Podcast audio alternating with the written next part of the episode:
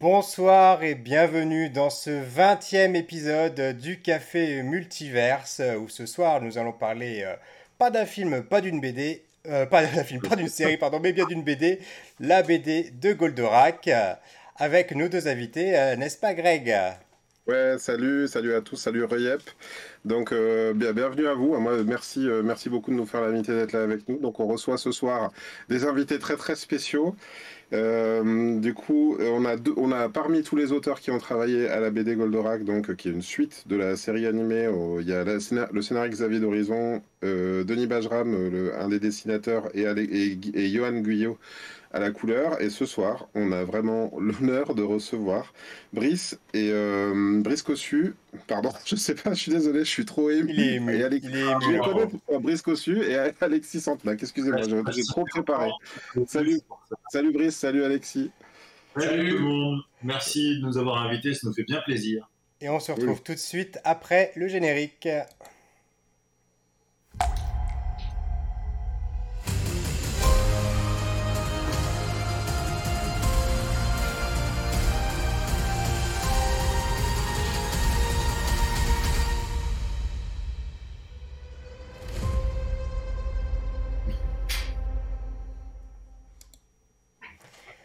Donc bonsoir à tous les deux, bonsoir Brice, bonsoir Alexis.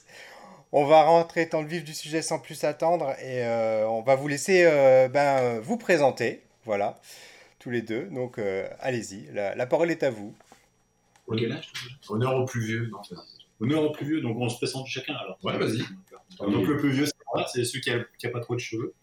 Bah, écoutez, moi pour me présenter, je commencerai en disant que j'ai décidé de faire de la bande dessinée quand j'avais 11 ans, après avoir lu un rubrique à bac euh, de Gottlieb, mmh. où je me suis dit que là, bon sang, on peut faire ça dans la vie.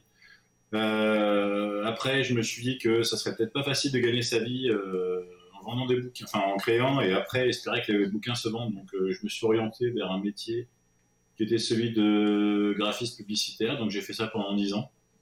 Tout ce qui est pré-presse, offset, tout ça, j'ai bossé dans des des agences, des boîtes de com. Et puis, euh, comme le soir, euh, avec mon premier boulot, je suis rentré euh, chez moi, j'avais plus rien à faire le soir. Ma femme, elle, avait des examens à passer, elle devait bosser. Donc, je me suis, je me suis dit que c'était le moment pour, pour travailler à la bande dessinée pour de vrai. Je m'y suis mis.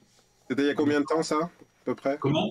Il y a combien de temps, à peu près, tu t'es mis à la BD bah là, ce dont je parle là maintenant, c'était en 97.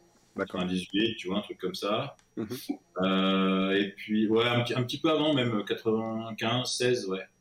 Et puis, euh, puis j'ai commencé donc à, voilà, à faire mes trucs dans mon coin, à rencontrer un pote qui, qui, qui aimait bien ça, qui me dit, ouais, moi j'aimerais faire scénariste, je pourrais monter un tes projets, voilà. Et puis après, de fil en aiguille, en festival, euh, je me, je me, je me baladais avec mon carton à dessin sous le bras. Euh, les dédicaces, c'est toujours pas. Euh, enfin, je veux dire, faire faire des dédicaces, c'est toujours pas mon truc. Ouais. Euh, mais j'essayais de choper les auteurs en fait quand ils étaient dispo. J'allais, je me présentais tout ça pour avoir des conseils de retour. L'anecdote amusante, c'est que le tout premier auteur que j'aborde pour avoir un retour s'appelle Denis Bajram. Ah. Euh, qui est dont, dont j'admirais le travail avant d'être publié et, euh, et puis voilà puis un jour bah, je rencontre aussi Jean-Luc Istin, on reste en contact, euh, on commence à faire des projets un peu sérieux, etc. etc. Et, puis, euh, et puis un jour, j'envoie des trucs à Marc Moreno que j'avais rencontré, avec qui on s'était vraiment mais entendu en, 30 secondes. Les gens croyaient qu'on se, connaissait depuis 10 ans. Et euh, fait, curieux d'ailleurs, on, on, a pas la même année, mais le même jour de naissance.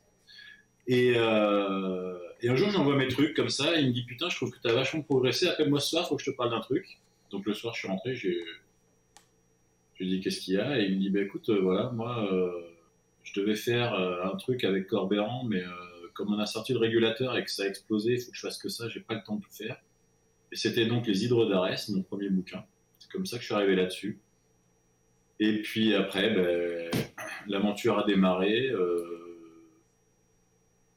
non sans un certain goût de l'échec et puis euh, aussi un goût très prononcé pour la persévérance. Et puis bah, j'ai bien fait, aujourd'hui je suis toujours là et, euh, et on a, on a pu vivre. C'est un sujet qu'on a beaucoup abordé quand on a fait l'émission il y a quelques temps sur Tic Tic Boom, qui était donc sur Jonathan Larson, un, un, compositeur de Broadway, voilà, qui, c'est justement un film vraiment sur la persévérance, euh, où lui-même a mis 8 ans avant de, de pouvoir euh, commencer à percer. Quoi. Ouais, je pense que pour tout, c'est bon déjà, déjà, je pense que de toute façon, c'est valable d'une manière générale, hein, quoi qu'on fasse. Mm. Mais en plus, tout ce qui est métier un petit peu artistique comme ça, qui touche vraiment au subjectif, il faut jamais, euh, jamais, jamais lâcher la barre si on a envie. Il faut, faut, toujours croire en soi et, et voilà. Après, après, tout dépend ce qu'on veut faire avec avec ça. Mais... Enfin, voilà c'est super important ce que tu dis comme sujet. Alors, euh, désolé si ça devient redondant après, par rapport à ce que Brice va raconter, mais je pense que euh, moi, quand je vous ai rencontré, d'ailleurs, on peut, on peut en parler un tout petit peu, mais euh, parce que je vous ai quand même rencontré le même jour que j'ai rencontré mon épouse. ouais, je l'ai rencontré en dédicace, hein, Anne-Claire. Et, Excellent et ouais, ouais, c'était, c'était euh, donc euh, c'est, peut-être notamment pour ça que je vous que, que je vous ai autant retenu. Enfin bon, il y, il y avait quelque chose de cet ordre-là. Après, je me, je me rappelle vraiment de l'impression que vous m'avez laissé euh, parce que je connaissais pas. Euh, bon, au départ, hein, les, festivals, c'est comme ça. On sympathise avec nos voisins de table euh, quand on est en train de manger, et puis on découvre un peu les œuvres des uns et des autres. Il y a quand même beaucoup, beaucoup de d'albums. On, connaît pas forcément tous le travail de chacun. Et je pense que bon, moi, j'étais, j'étais un peu sur la, on va dire la fin de la fin de, des dédicaces de, de ma BD qui était sortie quelques années déjà auparavant. Et puis moi, je vous voyais. Je crois celle de M, non? Oui, c'est ça, c'était la BD sur, euh, sur le chanteur M qui s'appelle Les mots contre les mots. Et déjà, moi, je me sentais un tout petit peu euh, à part parce que je produisais plus, c'est-à-dire que je dessinais plus tout à fait dans ce style. Euh, je, venais parce que j'avais été invité, mais c'était plus du tout de l'actu. Sur la fin, j'amenais même mes propres exemplaires d'albums parce qu'il était plus en vente. Donc, donc c'était pas, j'étais pas dans un très bon mood. Et, c'est, et vous, je vous ai vu euh, c'est-à-dire que, Pierre, je t'explique un petit peu aussi, c'est que dans, leurs dédicaces, c'était pas seulement ils dédicaçaient leur, euh, leur personnage, mais ils remplissaient en plus des livres d'or, tu sais, et puis ils faisaient des Batman, des Hellboy, tu sais, mais, mais avec un, leur style, tu vois, c'est-à-dire qu'ils avaient vraiment digéré un truc, alors que moi, finalement, je m'étais un peu perdu dans le photoréalisme parce que, euh, à force de parler avec l'agent, qu'il fallait que le M soit de plus en plus ressemblant, je m'étais oublié complètement et je ne savais plus réellement dessiner par moi-même. Euh, même si euh, tous les deux vous m'aviez dit du bien de mon travail, euh, moi j'en étais plus tout à fait à ce point-là et c'est marrant parce que ça m'a pris quasiment dix ans moi avant de, me défaire de, ça. J'ai eu comme un déclic il y a deux ans. Et sur la, sur la, sur la question de l'échec, je pense que je me suis peut-être un peu plus moi laissé endormir par des avis des uns et des autres qui n'étaient pas forcément euh, pertinents, euh, des éditeurs qui n'avaient pas forcément envie de, mes projets ou de mon dessin, qui me disaient, qui avaient un peu décidé de me, de me casser, quoi. Et en fait, je me suis trop, je les ai, trop écoutés. Et euh, comme j'avais des revenus par le dessin, comme toi, Alexis, avec la com, alors moi, c'était pas que de la com, mais il y avait de l'événementiel aussi, bah, je m'étais un peu endormi. Du moins, j'avais endormi mes envies créatives en me disant, bah, je gagne ma vie, alors, euh, j'ai peut-être pas envie de me, justement, l'expression, je suis pas venu là pour souffrir. Je me disais, j'étais plus prêt, à, j'étais j'étais, j'étais plus prêt à souffrir pour mon art. Et euh, c'est en discutant avec Pierre, il y a un peu tout qui, qui match hein, en même temps. Le fait qu'on fasse l'émission maintenant, euh, j'écoutais aussi une émission sur l'échec et ça c'est super intéressant. La leçon, ça s'appelle, un podcast sur l'échec où il y a où c'est une, chroniqueuse qui invite des célébrités ou des gens qui ont réussi pas pour venir parler de leur réussite, mais pour, pour parler de leurs plus gros échecs. Et souvent, leurs plus gros échecs, ils précèdent leur plus grosse réussite juste après. C'est-à-dire qu'ils. Et c'est, je pense que c'est un message qu'on peut envoyer à tous nos viewers, que ce soit euh, ce soir, euh, s'il y en a en direct ou, euh, ou dans, sur les rediffusions YouTube, podcast, c'est que bah, la, la, persévérance, ça paye, et puis surtout, c'est gratifiant, et vaut mieux pas essayer de se conformer justement à trop des, des avis d'éditeurs qui vont dire oui, mais nous, on aimerait plus que tu travailles à la manière d'eux. Moi, je m'entendais beaucoup dire ça. Hein. Peut-être que si, vu que tu fais du réalisme, si tu fais du réalisme comme lui, euh, ça va ça, c'est ça qu'on veut nous. Et en fait mais moi j'arrivais pas à faire du comme lui. J'avais envie de faire du comme moi en fait. Mais je savais plus ce que c'était du coup toi Alexis c'était quoi ton parcours? Euh, Brice du coup. Ah, pardon, Brice, je, j'inverse déjà les noms un tout petit mot avant, que tu commences et c'est la fin de l'émission. Non mais c'est parce que D'abord, je trouve ça super touchant, tout ce que tu dis, Greg. Et, tout ça est d'autant plus. donc, on développera encore après, mais c'est d'autant plus vrai que quand on se rencontre à ce festival, moi, c'est pour mon premier bouquin, c'est le, tout premier qui sort. Mmh. C'était Thomas d'arrêt dont je parlais. Donc après, il y a plein de choses. Mais vous avez beaucoup enchaîné après vous? Ben, euh, ben, écoute, moi je, par rapport à mon parcours, je, je, voulais pas développer, mais par rapport à tout ce que tu viens de dire, je pense que je vais en parler parce que en, termes de, en termes de persévérance et pas de bol, euh, j'ai eu ma dose, clairement. Ben, alors moi le dessin, de toute façon, euh, ça a toujours été un truc vital. Je n'ai pas d'autre mot, depuis que je suis gamin, c'était c'était mon truc. Il fallait que je dessine 2-3 heures le soir après avoir fait les devoirs et je me mettais, euh, on avait le lit superposé avec ma soeur, moi j'étais là-haut, je prenais les feuilles, je me mettais, alors moi il fallait absolument que je m'isole complètement, je me mettais des gros écouteurs, j'étais isolé, je m'écoutais la musique et la musique m'inspirait, mes histoires, mes dessins et je partais là-dedans. Voilà, exactement. Il m'imite super bien. Et, euh, et je me rappelle, en plus, tu vois, il y avait l'armoire et je posais les feuilles et, en fait, à chaque fois, les feuilles sont tassées, sont tassées, on va dire tous les 2-3 mois, il fallait enlever euh, la forêt que j'avais, la forêt que j'avais là-haut.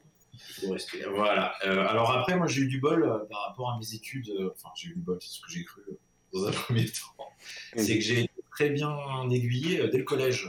moi, j'ai ma prof de dessin qui me disait, mais lui, il faut qu'il fasse des études de dessin, qui m'avait aiguillé vers l'art appliqué, un bac à. Mmh. super. Et donc, j'y suis allé j'ai fait ça. sauf que ça, c'était la catastrophe.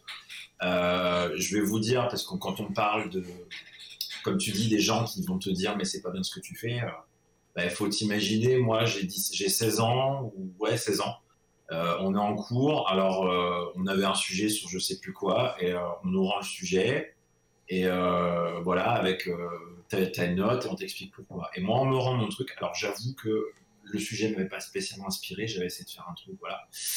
Et devant tout le monde, les profs à l'époque m'ont dit Brice, 5 sur 20, c'est de la merde, va te jeter.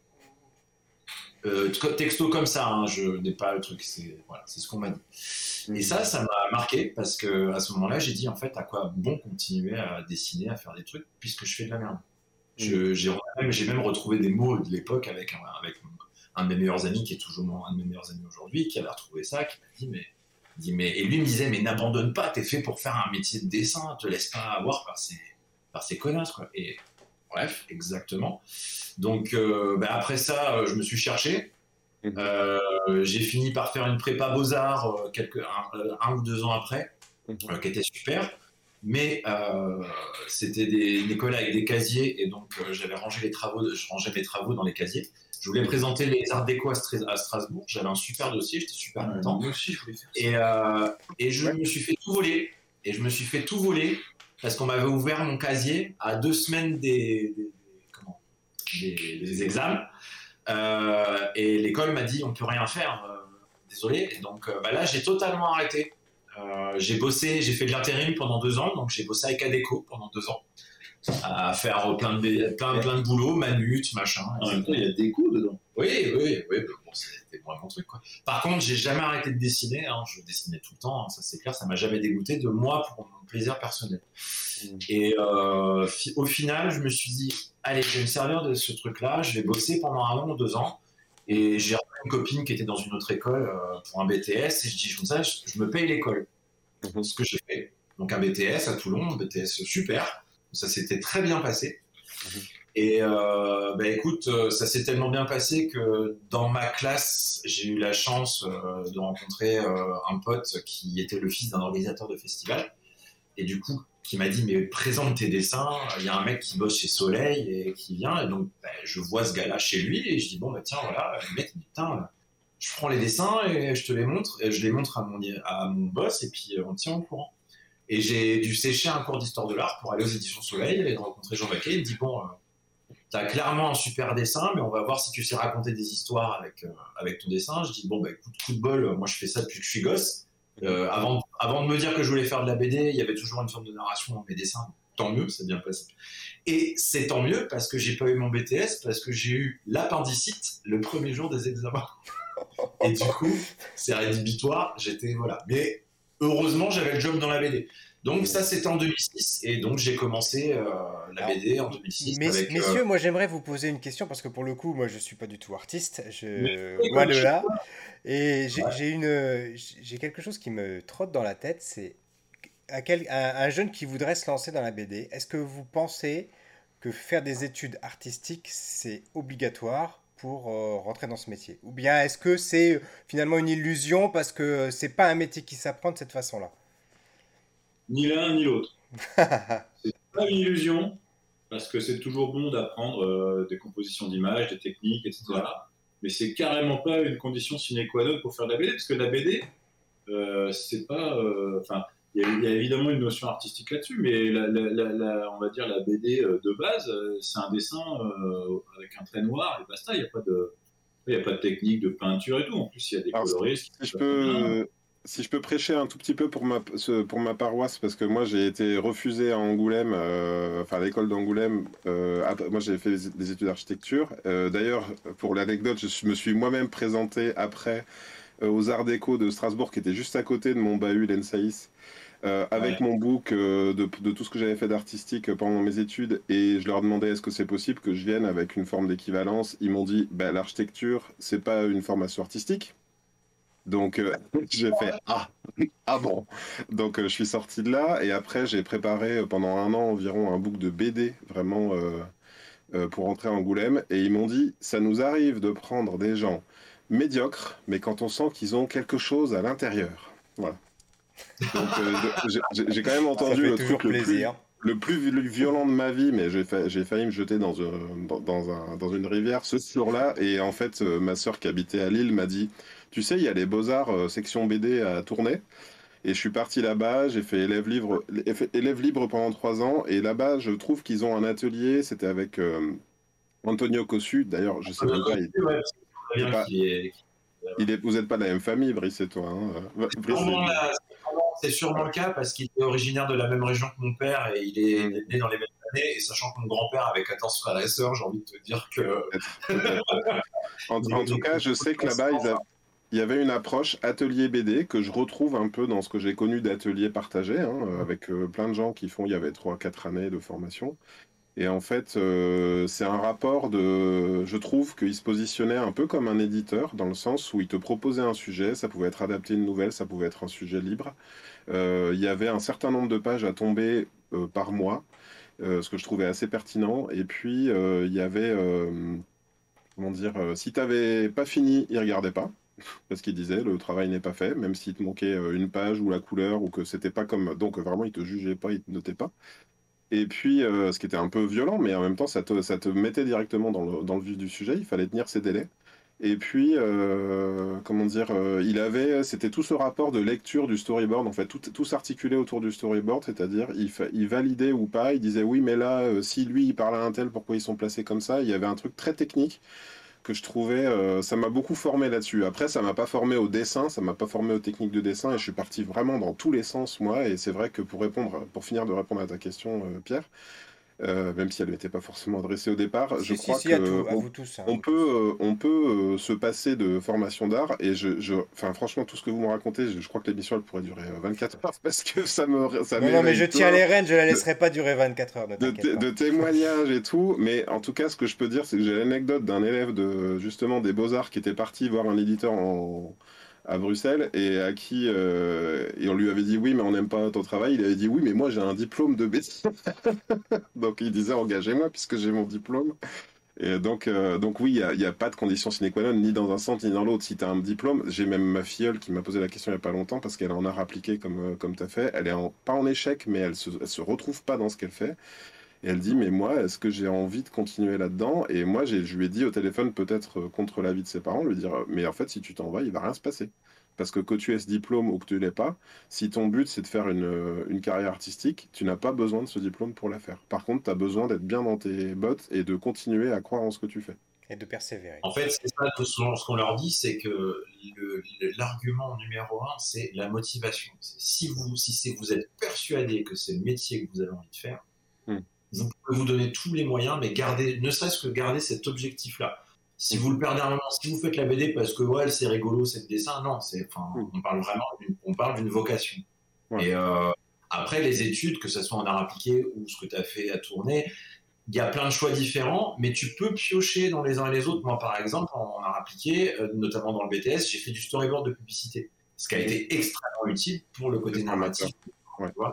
Euh, mais on n'avait pas de sujet de BD. On a eu des sujets de BD, mais en même temps, on a fait du, on a fait de la boîte de jeu, on a fait des affiches, on a fait de la typo, mais en même temps, tout ça, c'est extrêmement utile pour une maquette de livre. Tu vois, euh, c'est du langage que que tu peux apprendre qui, qui te sera utile de toute manière après euh, en bande dessinée. Si, si, je devais faire la synthèse de rien que nos trois parcours, ils en sont, d'après moi, ils en sont la preuve. Et pour moi, ce que j'en pense, c'est qu'il n'y a pas un parcours tout tracé pour avoir une carrière artistique dans la BD. Il y en a mille, il y en a des millions sans doute. chacun a son propre parcours et chacun va y venir à l'âge où il se sent. Euh, je crois que le plus, pour moi, ce, qui, me paraît euh, être le, truc le plus difficile à définir, et euh, il y a un facteur chance, il y a un facteur être dans l'air du temps, et d'ailleurs Goldorak, ça, ça, va être une partie, enfin la bonne partie pour moi pour faire la transition sur votre BD, c'est que, comment dire, moi, il y a 20 ans, avec Pierre et justement et j'aimerais rendre, justice à Pierre parce qu'il dit qu'il n'est pas du tout artiste, il n'est pas du tout. Euh, mais Pierre, il a toujours eu la passion de mon travail. C'est-à-dire que si je devais qualifier quelqu'un dans ma vie qui, qui m'a poussé au cul, euh, même au moment où j'avais pas envie. Il y je vais pas dire qu'on a été fâché, mais il y a des fois où je, je l'ai bloqué, entre guillemets. Je voulais pas répondre au téléphone parce qu'il me disait Allez, allez, allez, faut que t'avances là. Euh, elle en est où la BD là T'en étais à la page 13, on attend la suite, qu'est-ce que tu fous? Et moi, des fois, ben, comme j'étais en prépa, j'ai fait, fait des études supérieures, j'ai fait maths maths après je suis parti en archi et je lui disais Mais j'ai pas le temps, j'ai pas le temps. Et encore, euh, ben, à un moment donné, il y, a, y a un an et demi, j'ai touché le fond artistiquement, c'est-à-dire que il m'a dit bah, pourquoi tu publies rien sur les réseaux et, et je lui ai dit bah, j'ai plus, je dessine plus par plaisir. Et de, la, et de l'avouer, c'est-à-dire d'avoir cette discussion avec lui, ça a été le, le truc euh, euh, déclic. Et puis euh, là, alors moi, c'est une bonne nouvelle pour moi, et je vous le dis, les garçons, parce qu'on on ne on s'est pas vu depuis, mais en fait, j'ai signé un album chez Albin Michel. 12 ans, 12 ans après mon album sur M, quand même. Ça, fait long. Ah hein fait long. Mais euh, c'est le, le, choc qu'il me fallait, pardon. Euh, excuse-moi, Termine, termine, vas-y, vas-y. Je termine, mais sur la BD Goldorak, dites-vous que voilà, moi je m'appelle Greg Dyser, je sais pas si vous, vous avez la ref ou pas, du coup, mais voilà, Bien sûr. ça vient du nom japonais de Goldorak, tout, le, tout le monde semble l'ignorer, mais c'est ça. Même les, même les gens à qui je le dis tous les ans, ils savent même pas de, de, quoi, de quoi ça vient. Ben moi, il y a 20 ans, je voulais déjà faire une BD sur Goldorak et quand je croisais des éditeurs ou des gens, ils disaient ouais, ben grandis un peu quoi. C'est-à-dire que c'était pas dans l'air du temps à ce moment-là. J'étais euh, j'étais en avance sur mon temps et puis bon, j'étais pas dans le même axe que vous. Euh, je faisais pas une suite, c'était une parodie, c'était moi qui pilotais Goldorak. Et c'est parti, c'est marrant parce que ça a déjà été un déclic à l'époque. Je me suis cassé la jambe à un moment donné. Je rentre en maths je me casse la jambe, mais genre la cheville hein, en plus. Hein. C'était en plusieurs morceaux et tout. Et je me retrouve euh, bloqué, c'est-à-dire euh, presque pas pouvoir. Euh, j'étais en chambre d'internat et tout, et le dessin est, redevenu un refuge. Et à ce moment-là, j'ai commencé à faire des planches, des planches, des planches, pas très professionnellement, tout au crayon et tout. Mais c'est la naissance de probablement de ma carrière de BD, et ça s'est fait. Bah, accompagné par Pierre, en fait. Hein, la boucle est ah, bouclée. Alors, je, donc, j'en profite pour rebondir sur un peu tout ce que vous avez dit euh, et du coup rentrer dans le vif du sujet. Euh, moi, la première chose qui m'a frappé en ouvrant la BD, c'est que j'avais l'impression de, de, lire un comics. Donc, du coup, ma, ma, question, elle est quelles sont vos influences? Parce que pour moi, enfin, je ne suis pas du tout un spécialiste de la BD, je vous l'avoue clairement. Euh, je suis plutôt manga, je suis plutôt comics. Euh, la BD, euh, c'est vraiment en secondaire. Et, moi, quand j'ai ouvert votre BD, j'avais l'impression d'avoir un comics sous les yeux. Et vous, tout à l'heure, tu me parlais, Greg, du fait que dans les livres d'or, il dessinait des Batman, des Hellboy. Donc, du coup, je vous pose la question à tous les deux. Quelles sont vos influences? Écoute, nous, quand on posait la question par rapport à Goldorak, on dit que c'est la BD mondiale. Pourquoi? Parce qu'en fait, euh, on a tous, euh, les dessinateurs, hein, je parlais vraiment pour la part du dessin, et même je pense le coloriste aussi, de toute façon, on dire, euh, on aime tout. On lit du franco-belge, on lit du comics et on lit du manga. On n'est on est, pas tous commencés par la même école, c'est là la différence, et donc on n'est pas, pas tous imprégnés des mêmes codes. C'est pour ça qu'on a constitué cette équipe-là. Euh, pour refaire l'historique vite fait, euh, le projet Goldorak, ça recommence en 2016, donc ça commence il y a longtemps. Euh, et c'est, euh, ça démarre à un repas avec Christelle Lance et Xavier d'Horizon. Donc Christelle Lance, c'est notre éditrice chez Cana. Et qui est aussi éditrice au Lombard, éditrice au Lombard, bah, du coup de. C'est la patronne du Lombard et c'est la patronne de Cana. Voilà. Et donc repas et il commence à il commence à discuter. Elle lui dit tiens mais toi quel est le genre quel, est le, héros que tu voudrais faire dont tu voudrais faire le truc. sur Ultimate Project. Et il lui dit mais moi je suis un fan. Enfin je fais aujourd'hui une partie de je fais ce métier de scénariste aujourd'hui en partie grâce à Goldorak. Il dit moi je voudrais faire un truc de Goldorak. Et en fait elle lui dit. Euh, tu ferais quoi? Et euh, de quoi? Mais elle lui dit, et ce serait quoi? Et il commence à raconter un peu, en fait, parce qu'il avait déjà réfléchi à des trucs. Et voilà, donc c'est vrai que. Des images, des histoires, des ambiances. Voilà. Et euh, du coup, elle lui dit, bah écoute, par contre, euh, je connais Gonagai, euh, donc si tu veux, je peux aller lui présenter et lui, et lui demander. Et il fait, ah bon. Il dit, ok, j'ai un dessinateur pour toi. Et donc c'est là qu'il va voir Denis. Hein. Tout se passe dans la même journée, hein, ce que je veux dire. Euh, le midi, après dans l'après. Voilà, et donc il va voir Denis, il lui dit, bon, ça faut savoir que Denis, sa première BD quand il avait 10 ans, il a fait une BD de 20 pages sur Goldorak. Voilà, donc autant dire qu'il était fan aussi. Euh, et il lui dit, par contre, euh, je peux pas le faire tout seul, pour plein de raisons, pour des raisons déjà de, délai, et pour des raisons que je ne peux pas faire ça tout seul parce que euh, j'ai pas tous les codes. Il n'a pas les codes manga. Euh, voilà. Et, et, immédiatement, il pense à Alexis et moi pour deux raisons. Il pense à moi pour le côté manga, parce que moi, pour le coup, pendant très très longtemps, jusqu'à je pense 18 ans, euh, je n'ai lu que du manga et je me suis mis aux comics à partir de ce moment-là. Et je suis venu au franco-belge un peu plus tard. Mais vraiment, moi, je viens du manga. Je suis, ah, je suis toujours, de toute façon, si je devais dire ce que je dis plus, c'est du manga, clairement. Euh, et donc, pour tout ce qui est code manga, pour autour des personnages, je suis comme ça, il a pensé à moi. Ensuite, pour le côté euh, SF, un peu pop, machin, et surtout un peu comics, il a pensé à Alexis. Voilà. Et euh, Denis lui-même a aussi une culture comics, mais franco-belge, qui est quand même assez poussée. Et donc, bah, la somme des trois, on fait tous les trois du franco-belge, mais il y en a qui sont plus, plus proches du comics et plus proches du manga. Ouais. Parce que pour, pour, euh, pour situer un petit. Ah, pardon, vas-y. Vas je disais, et du coup, c'est rigolo parce que.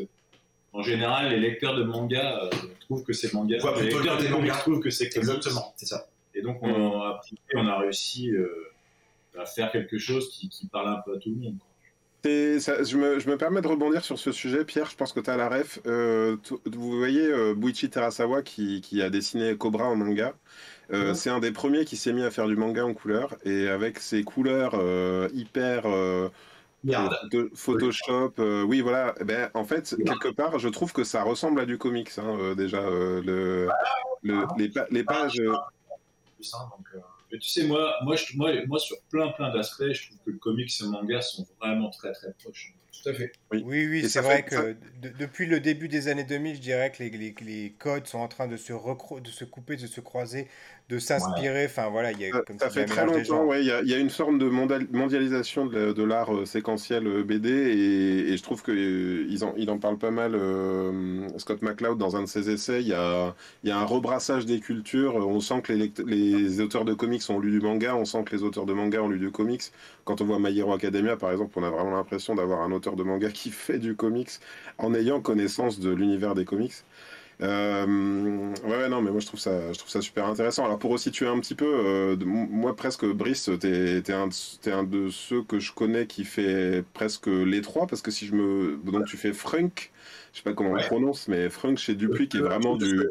La prononciation que tu viens de faire. Du pur, du pur, euh, du pur franco-belge, donc ça paraît dans Spirou. Euh, je trouve ça très très bien d'ailleurs, si je peux me permettre encore de vous dire euh, à quel point j'apprécie votre travail. merci encore d'être avec nous.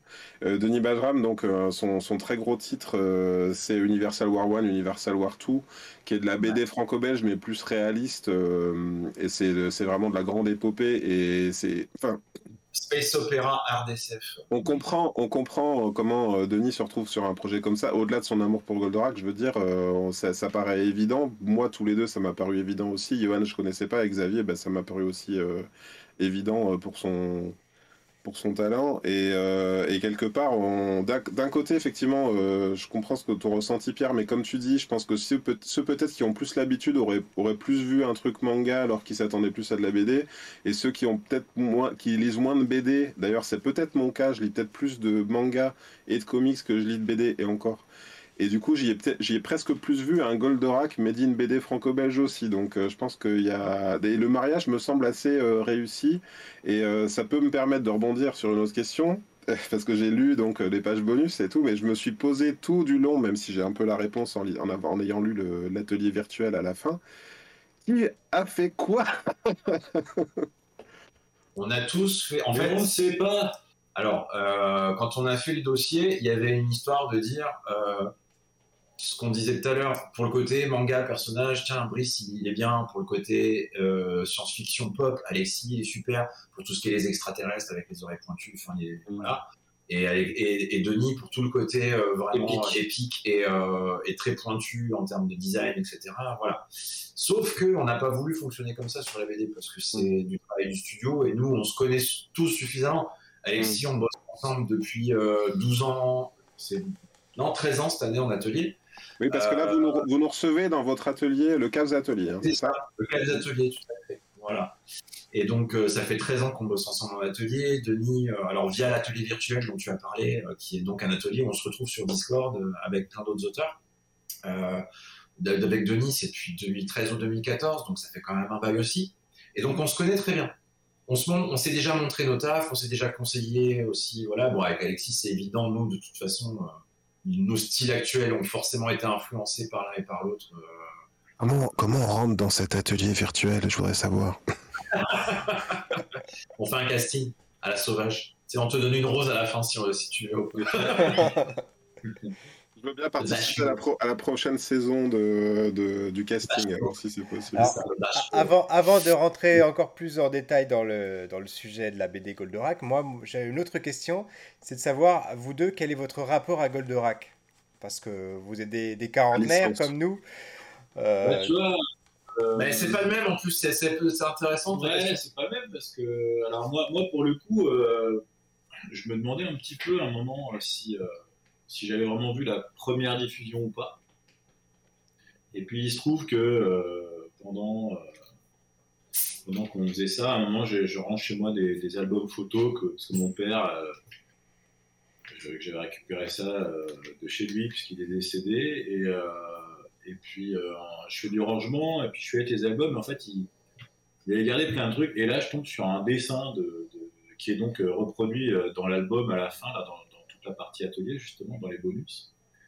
Euh, et en fait, euh, c'est euh, c'est un Goldorak avec, avec sa soucoupe et j'ai 5 ans. Et, donc, on, est en, on est en 1980. Et il y a un Batman aussi, ouais. Et, ah oui, il est dans l'album, exact. Ah ouais. Et, et, donc, 1980, bah, ça veut dire que j'ai vu les, les, premières diffs, quoi. Tu vois, j'étais vraiment marqué par ça. Il y a un, il y a c'est mon dessin le plus vieux que, que je connaisse, quoi. Il y a un indice facile qu'on peut avoir, je crois, c'est le générique qu'on a entendu à la télé.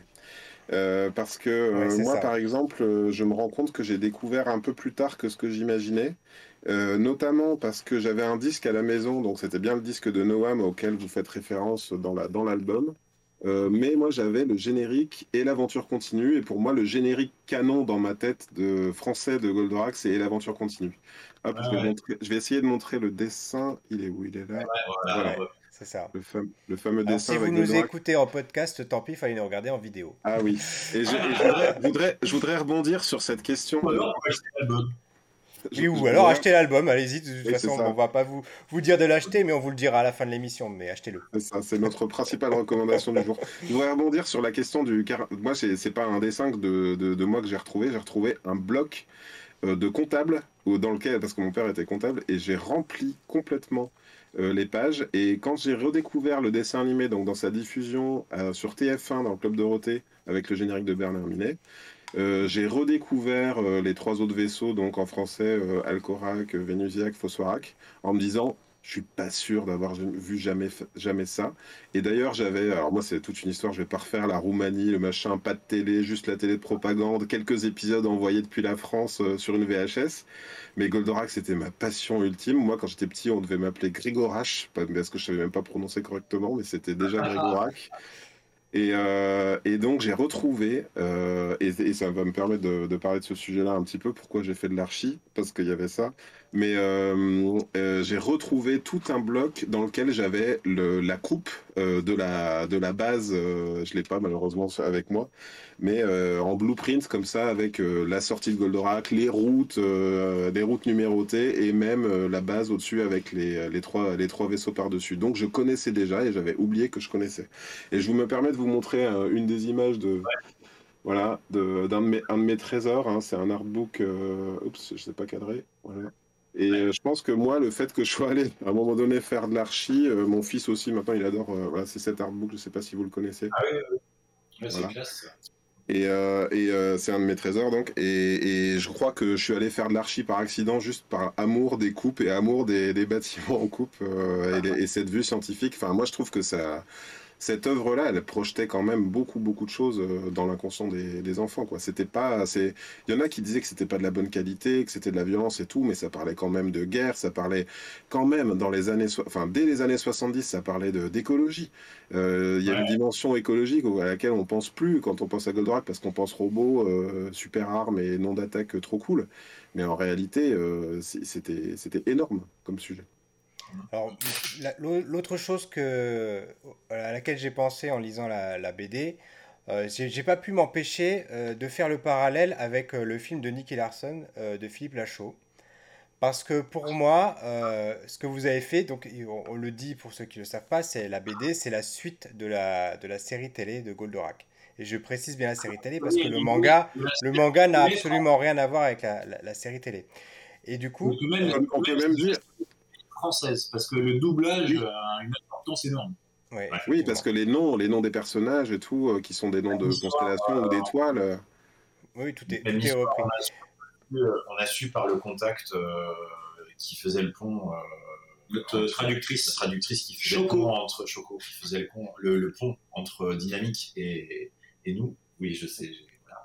Et elle nous disait en fait que la version française est ne serait-ce que même par rapport à la façon dont c'est doublé, est radicalement différente de Grandizer, donc de la version japonaise, parce que la, traduction française a amené un côté très shakespearien, très dramatique qu'il n'y a pas au Japon.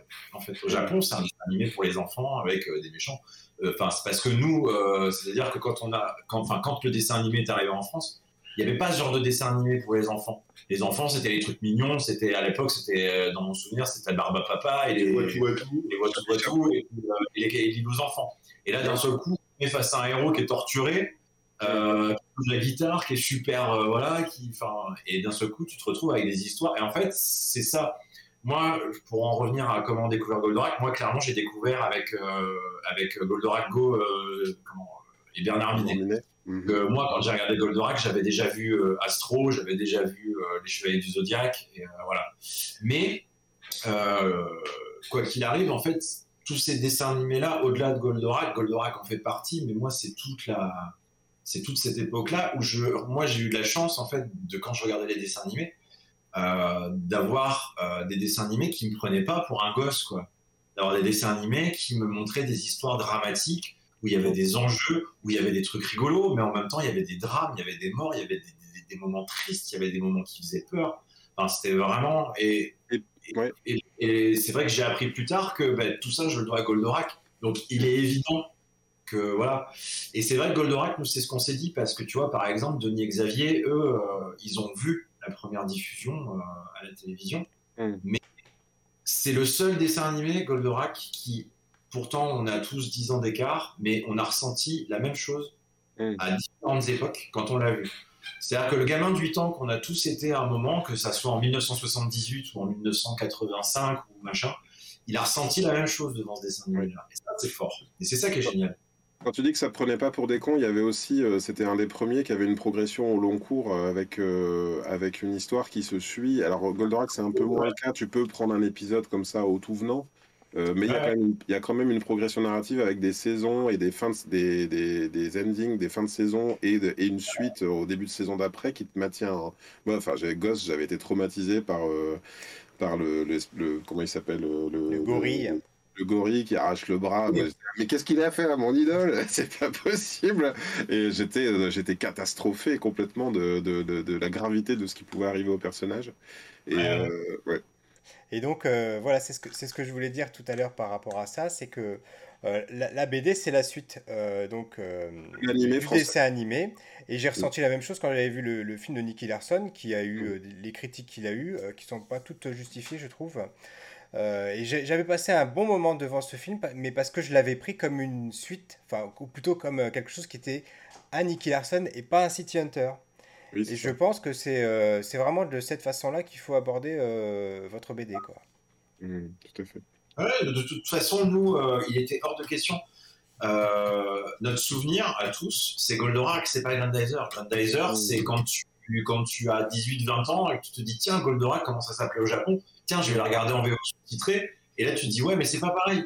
C'est pas pareil. Le, le souvenir qu'on a tous euh, et le souvenir auquel on voulait faire appel aux gens quand on a fait la BD, c'est Goldorak. On voulait retrouver Alcor, Actarus et pas Duke Fleet, Maria Fleet et tout ça, même si, euh, même si on, on respecte l'œuvre d'origine. Mais c'est pas comme ça qu'on nous l'a présenté, donc c'est pas le souvenir qu'on en a. Et vraiment, ce projet, c'était le, le point d'orgue qu'on s'était donné, c'était on va faire la BD de nos souvenirs. Mm. Et on va partir de nos souvenirs pour la faire. C'est intéressant comme, euh, comme point de vue et je, maintenant j'ai la réponse, mais euh, je me demandais moi à l'origine si c'était un, un point de vue éditorial justement qui ciblait particulièrement le public français. Alors, il y a, Parce il y a eu, euh, il y a eu, il y a- d'un point de vue éditorial, on a, on a eu zéro contrainte de rien. Mhm. On a absolument fait le pro. Là, le projet, il est ce qu'il est, et il est, et il est comme ça euh, uniquement parce que nous cinq, ensemble, on l'a voulu comme ça. Ouais. Et euh, donc, il n'y a, a pas, il y a pas eu, et même, tu vois, même dans les rapports avec le Japon, avec euh, Gonagai, sa boîte, euh, Dynamique et tout, Mm. euh, on a eu une totale liberté. On n'a pas changé une virgule, on n'a pas changé une couleur, on n'a pas changé un dessin, rien que dalle. Mm. D'accord. Bah, c'était manière- la question que j'allais vous poser. là, je, voulais vous Ouais. demander si comment s'étaient passées les relations avec le Japon? Est-ce que vous aviez eu des contraintes? Euh, Voilà. Est-ce qu'il y avait des choses que vous aviez Ah, le les- droit de faire ou pas faire euh? Les seules contraintes, ça a été euh, contractuel, c'est-à-dire d'établir le contrat au départ et tout ça. Euh, après, nous, on, euh, on est allé voir, euh, en tout cas Kana est allé voir Gonagai avec le projet déjà. Tu vois, le synopsis était écrit, il y avait deux pages, il y avait des designs, des machins, donc ils savaient vraiment où ils mettaient les pieds. Je, pense tout à fait honnêtement que si ils avaient dit non, on n'aurait pas cherché à changer un truc parce que c'était pas, on voulait pas faire ce qu'on voulait pas faire quoi. Mm. Donc euh, et après ils ont dit oui très rapidement, ça c'était un, un- un truc de fou hein, parce que ça, ça a pris euh, dix jours hein, pour avoir un oui. Mm. Euh, après ça a mis un an et demi ou deux ans pour euh, rédiger les contrats et tout ça, mais parce qu'il y, a beaucoup de choses à envisager parce que Goldorak c'est pas rien. Mm. Mais du coup après les rapports, donc Cana s'est chargé de tout ça. Euh, C'est aussi pour ça qu'on a pu faire le projet euh, comme ça. C'est on qu'on a pu se concentrer sur le bouquin, ouais, en fait. il y a un- on a un éditeur qui nous a suivis à, à 200%. Eux se sont occupés, en fait. Même quand on lui dit euh, on va rajouter 20 pages en fait, et ils nous ont dit oui. euh, Enfin voilà, on, on a vraiment, euh, ils ont, tu vois, c'est, c'est, on a, on a, euh, c'est, c'est une vraie volonté collective d'auteur au départ. Euh, ça s'est étendu euh, avec euh, notre éditeur, avec les équipes marketing et tout ça. On, a vraiment tous bossé ensemble. On, a- on est, on est présent à chaque décision. Euh, encore aujourd'hui, puisque là aujourd'hui, bah, bon, le bouquin est sorti, euh, il a connu son succès, c'est bien, ça peut continuer. Qu'est-ce qu'on peut faire? Qu'est-ce qu'on peut envisager? Euh, Voilà, c'est super aussi en tant qu'auteur, du coup, c'est vachement intéressant.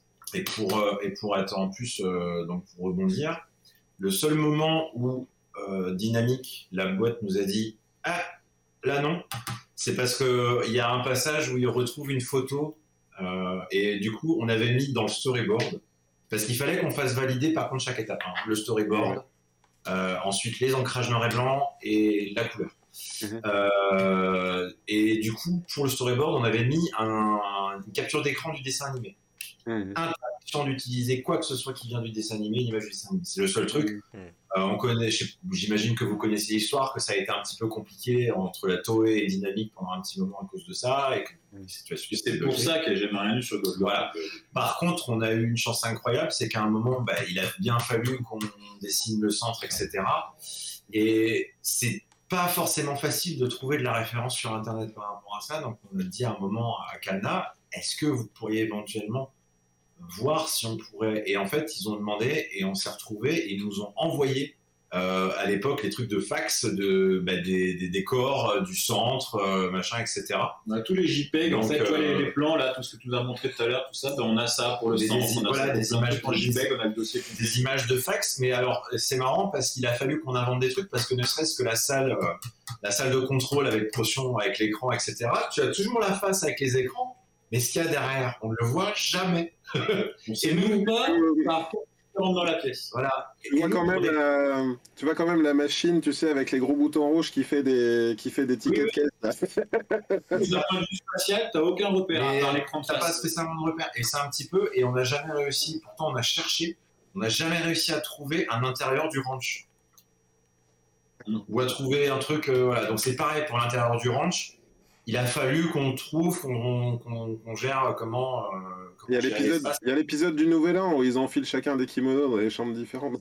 ouais, mais ouais. pareil, tu sais les chambres dans la maison. Eh, non, mais bien sûr, oui, oui, ça c'est assez clair, ouais. Ouais, tout à fait. Mais je pense même que les équipes, euh, suivant, les, suivant les, les, épisodes, devaient un tout, un tout petit peu improviser. Mais euh, écoute, moi je, je suis. Sûr, hein, parce que parfois, en termes de rapport, on a eu du mal. Hein.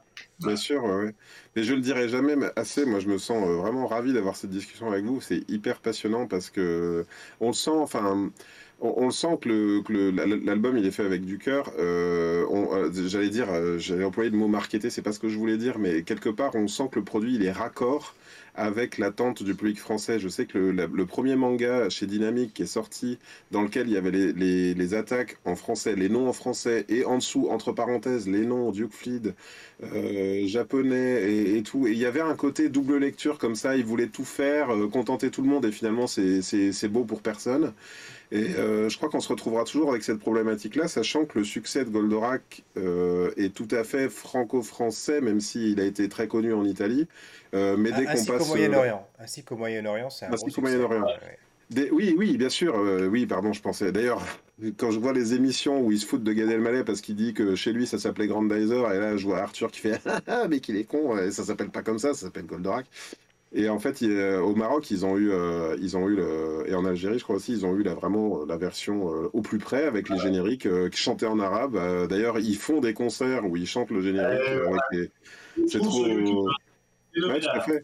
Ouais, c'est génial, c'est génial. Et, et d'un autre côté, ouais, moi je trouve que c'est, on a cette particularité hein, française d'avoir quelque part transformé l'œuvre. D'ailleurs, alors ça, vous, on voit pas très bien. Derrière moi, c'est on m'a offert ça pour mes 40 ans. C'est l'affiche originale du, du, film Goldorak. Vous savez, Goldorak, le film au cinéma. Euh, qui, est, qui, est, un gros gloubi-boulga en fait. Ils ont pris toutes les OAV, euh, ils les ont mis bout à bout en disant pendant ce temps-là, à l'autre bout de la Terre, il y, a les, il y, a le même personnage qui est à deux endroits en même temps. Il pilote Mazinger, il pilote Loveter, et puis ça n'a aucun sens. Euh, mais c'était sorti au cinéma. Et d'ailleurs, quand je me retourne, c'est écrit euh, voilà une production René Château. Voilà. Donc euh, c'est complètement ridicule. Parce que c'est évidemment pas René Château qui a fait, ce truc là mais euh, voilà on est enfin bon moi j'ai aimé vous lire j'ai aimé lire cet album. Et c'est vrai que de toute façon je vous je parlais de Greg Dyser je parlais de Grandizer quand quand j'essaie d'expliquer ça personne comprend en fait parce que personne a connu Mazinger personne a connu Greg Mazinger si ce n'est que ben, quand je suis rentré en France, qu'il n'y avait plus Goldorak à la télé, moi j'ai eu dans ma bibliothèque de quartier, j'ai eu la BD Mazinger Z et j'ai découvert donc euh, par moi-même. Euh, j'ai d'ailleurs cru d'abord que c'était une suite. Euh, attendez, je dois l'avoir par ici. Euh, vas-y Pierre, je te laisse parler et un du peu. Coup, et du coup, par rapport au scénario, etc., vous vous êtes posé des questions de savoir si vous aviez envie d'intégrer des, des choses en dehors de l'univers de Goldorak, de l'univers étendu, du Mazinger, des choses comme ça, des références qui auraient pu y avoir. Ah, la, on a fait la référence. Moi, j'avais mis à un moment, tu as juste le. T'as juste, as juste un porte-clés avec une tête de, de Mazinger à un moment ouais. sur un téléphone et un clin d'œil. C'est voilà. Alors après, il y a des gens qui ont dit ouais, mais du coup, vous avez intégré Mazinger dans, dans l'univers. Bah, on a fait un clin d'œil. Dans le voilà, tout premier épisode, de toute façon, euh, Alcor il fait référence en disant qu'il n'est que le paisible pilote d'un Oveter. Oui, c'est ça. Alors qu'en fait, il parle de Mazinger, euh, voilà, qui est dans le musée des robots. Il y, a les, il y, a les, images et il dit euh, un truc euh, complètement chelou. Il dit euh, oui, mais pourquoi m'attaquerait-on comme si on allait l'attaquer avec Mazinger Z En fait, ils ont vraiment fait une sorte de pirouette comme ça pour expliquer. Ouais, et ouais, c'est vrai que. Mais en même temps, ça, quelque part, ça traduit autre chose aussi, c'est qu'au Japon, Goldorak ou Grandizer n'a pas eu le succès des autres en fait. Hein, et d'ailleurs, ça se voit. D'une certaine façon, c'est à, se demander presque si la, une suite canon de Grandizer ne pouvait pas arriver que par des Français, parce que aujourd'hui, quand tu vois une suite à la trilogie Mazinger Z, Great Mazinger, quand tu vois Mazin Kaiser, ben, Grandizer est complètement oublié. Et puis on retrouve Koji Kabuto qui réaffronte à nouveau des, euh, les, les, créatures du Dr. Hell. Et puis il est Mazinger est surclassé, Great Mazinger aussi. Et du coup il a un nouveau robot. Et c'est pas Grandizer qui arrive à la rescousse, c'est euh, c'est euh, Mazin Kaiser. Donc euh, on, oublie complètement, on fait une suite canon et, le Koji Kabuto, donc Alcor, n'est pas devenu Alcor pilote d'Oveter. L'anecdote, c'est que Grandizer, en fait, à la base, ne devait pas être attaché à Mazinger, ça devait être un truc à part, mais c'est la Toei qui a exigé en fait d'intégrer Koji Kabuto, donc Alcor, dans, l'anime, mais ils ont dit on peut pas, on a déjà un héros, Duke Actarus.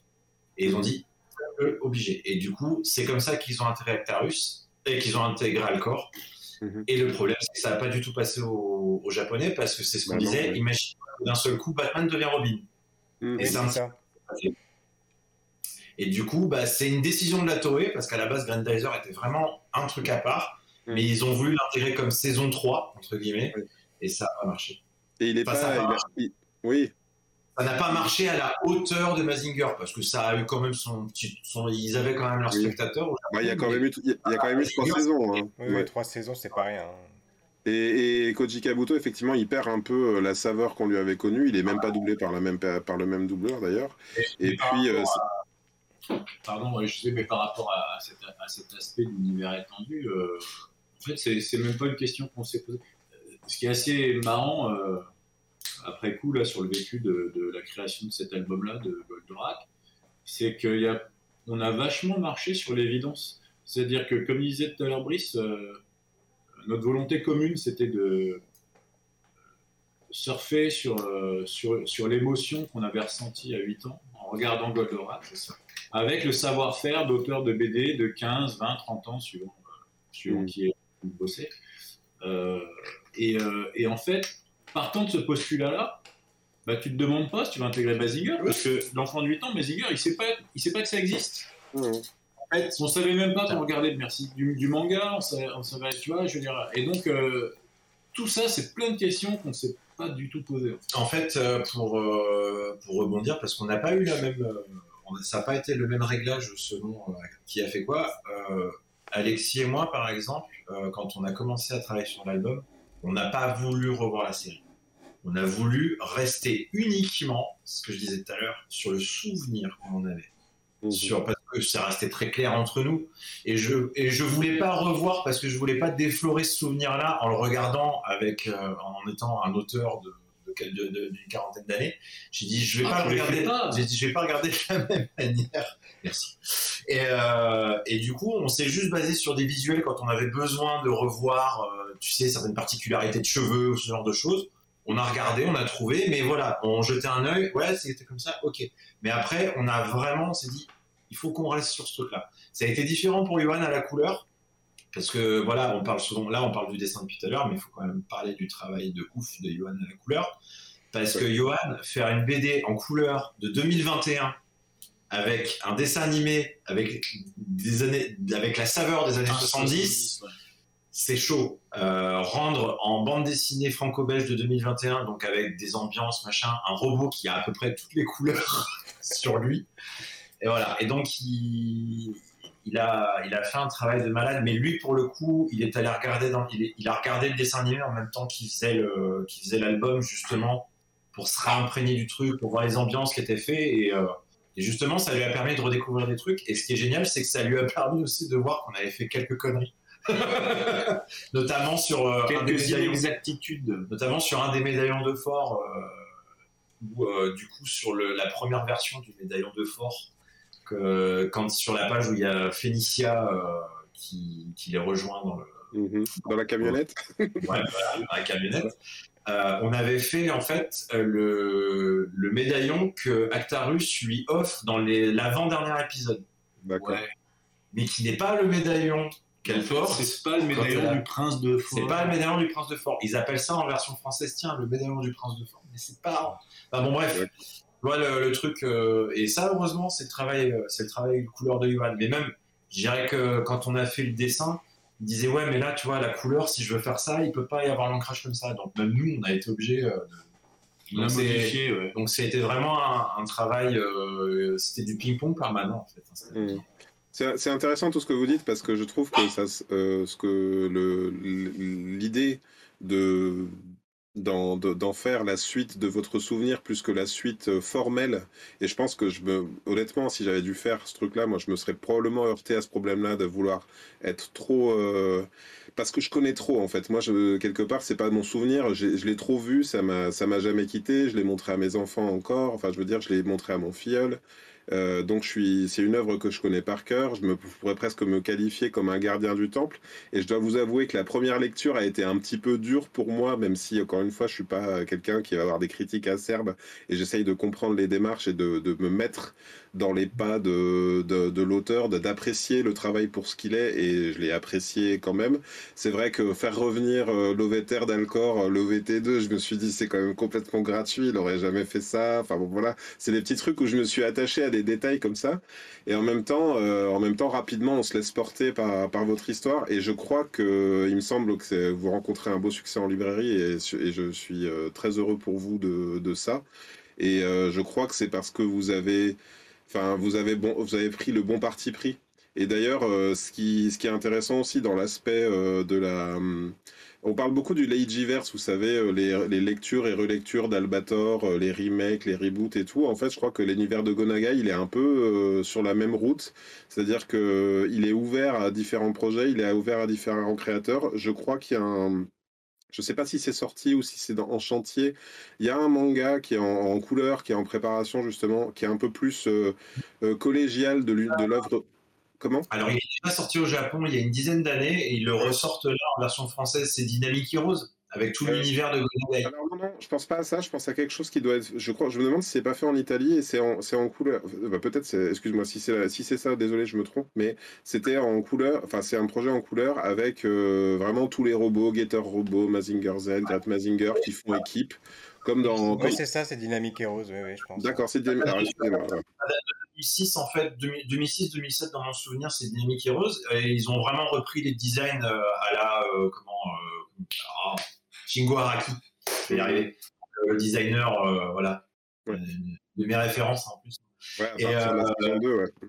et, euh, et, du coup, euh, on a vraiment un dessin comme ça. Et c'est vrai que le, le, le, manga est en couleur, mais au-delà des, au-delà des robots, tu as euh, des Villeman, tu as Cutie Tony, chez Rignel, pour les gars pour ceux qui connaissent en français. Enfin voilà, tu as vraiment tout l'univers de Gonagai. C'est pour ça que ça s'appelle Dynamic Heroes dans mon souvenir. Si c'est à ça que tu penses. Hein. Oui, oui, possible, oui, c'est ça un peu Dynamic Heroes, mais il me semblait qu'ils en refaisaient un neuf. Non, non, ça a été. Euh, ça a été si, si, je, je, crois qu'il y, je crois qu'il y a un projet plus récent, mais. Euh, mais je crois, il me semble hein, qu'il y a un projet encore récent. Ouais. Oui, oui, oui, oui, oui. Peut-être que ça a été plus récent, mais il me semble qu'il y en avait trois volumes qui étaient sortis il y a une dizaine d'années. Peut-être qu'ils donnent une suite à ça. Hein. Mais oui, ça va sortir cette année, je crois, ou l'année prochaine. Et, et, et à, votre, à, votre, avis, alors j'ai une double question parce que j'ai cru entendre que euh, tout à l'heure Alexis dire que potentiellement vous réfléchiriez à, à une suite et autrement euh, en termes de. Ah, c'est ton fantasme lecteur. D'accord, d'accord. Excuse-moi, j'ai mal interprété un truc que, que tu as dit. Et l'autre question, c'est euh, vu que c'est euh, encore une fois pensé pour le public français. Est-ce que euh, c'est une œuvre, d'après vous, qui peut euh, trouver sa place traduite au Japon ou dans d'autres pays de, bah, par exemple, par, par, exemple en, en, en Amérique du Nord? Alors ouais, on sait que de toute façon. Du Nord, alors après, encore une fois, ça prend toujours du temps. C'est comme ça a pris du temps pour nous, pour par rapport au Japon, voilà. Mais on sait que l'Italie, il y a une clientèle qui attend clairement.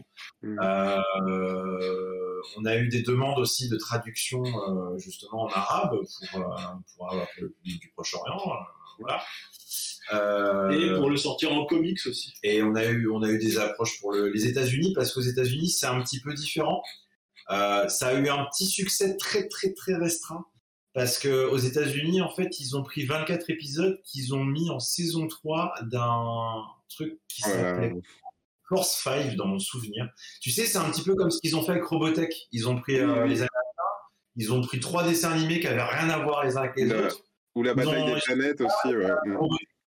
Voilà. Et ils ont fait pareil avec 5, 3 ou 4 dessins animés, dont Goldorak, et un truc qui s'appelait Force Fight, mais qui a eu du succès, je crois, sur la côte. En Floride, je crois. C'est du, du, côté de la Floride ou un truc comme ça, genre par là-bas, voilà. Mais du coup, il y a, y a, eu quelques trucs comme ça. Après, après pour, pour euh, une traduction au Japon, le, le, problème se pose pas en termes de public, parce que je pense que de toute façon, il y a un public pour ça. Euh, mais il se, il se, le problème se pose en termes de produits. Ouais. Parce que euh, au niveau de, de, leur culture bande dessinée, c'est du, c'est là-bas, c'est le manga. Et en fait, le bouquin qu'on a fait euh, aujourd'hui de Goldorak euh, en l'état actuel, c'est un. Pour eux, c'est un hardbook. C'est presque un hardbook. Ouais, il y a beaucoup de pages, c'est en dur, c'est en couleur, c'est voilà. Et donc ils achètent pas. Ça. Donc euh, voilà, après euh, voir si, si, ça peut être fait ou pas. Nous, on a, nous, on hein, mais. Mm.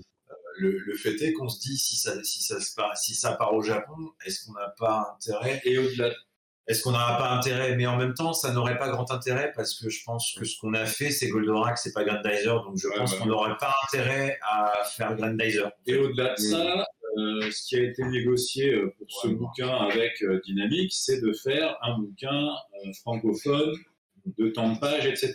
Mm. Si euh, traduction il doit y avoir, il doit alors y avoir négociation contractuelle pour cette traduction-là, pareil pour l'autre traduction, etc. Donc forcément, ça des délais pour faire ça. C'est compliqué. Par compter que vous avez un découpage, pour le coup, très format franco-belge, grande page et tout, qui s'adapterait pas forcément à une, à une édition plus petite. C'est ça. Alors c'est vrai qu'en plus, ouais. la, la, BD, je trouve quand même qu'elle s'intègre bien dans, dans l'univers artistique actuel, et c'est pour ça d'ailleurs que notre émission s'appelle le Café Multiverse, parce que... Euh, euh, c'est très à la mode en ce moment, on le voit d'ailleurs avec les films Marvel dont on parle souvent dans nos, émissions. C'est très à la mode d'avoir euh, des, réinterprétations des, des héros. C'est d'ailleurs quelque chose qui, euh, est un trait typique du comics à la base, mais qu'on voit de plus en plus apparaître dans, les, mangas le plus, également. Et, et, là, du coup, bah, on se dit, bah voilà, là, il y a une ligne temporelle clairement identifiée de Goldorak de Grandizer sur laquelle vous vous êtes positionné en fait. C'est ça.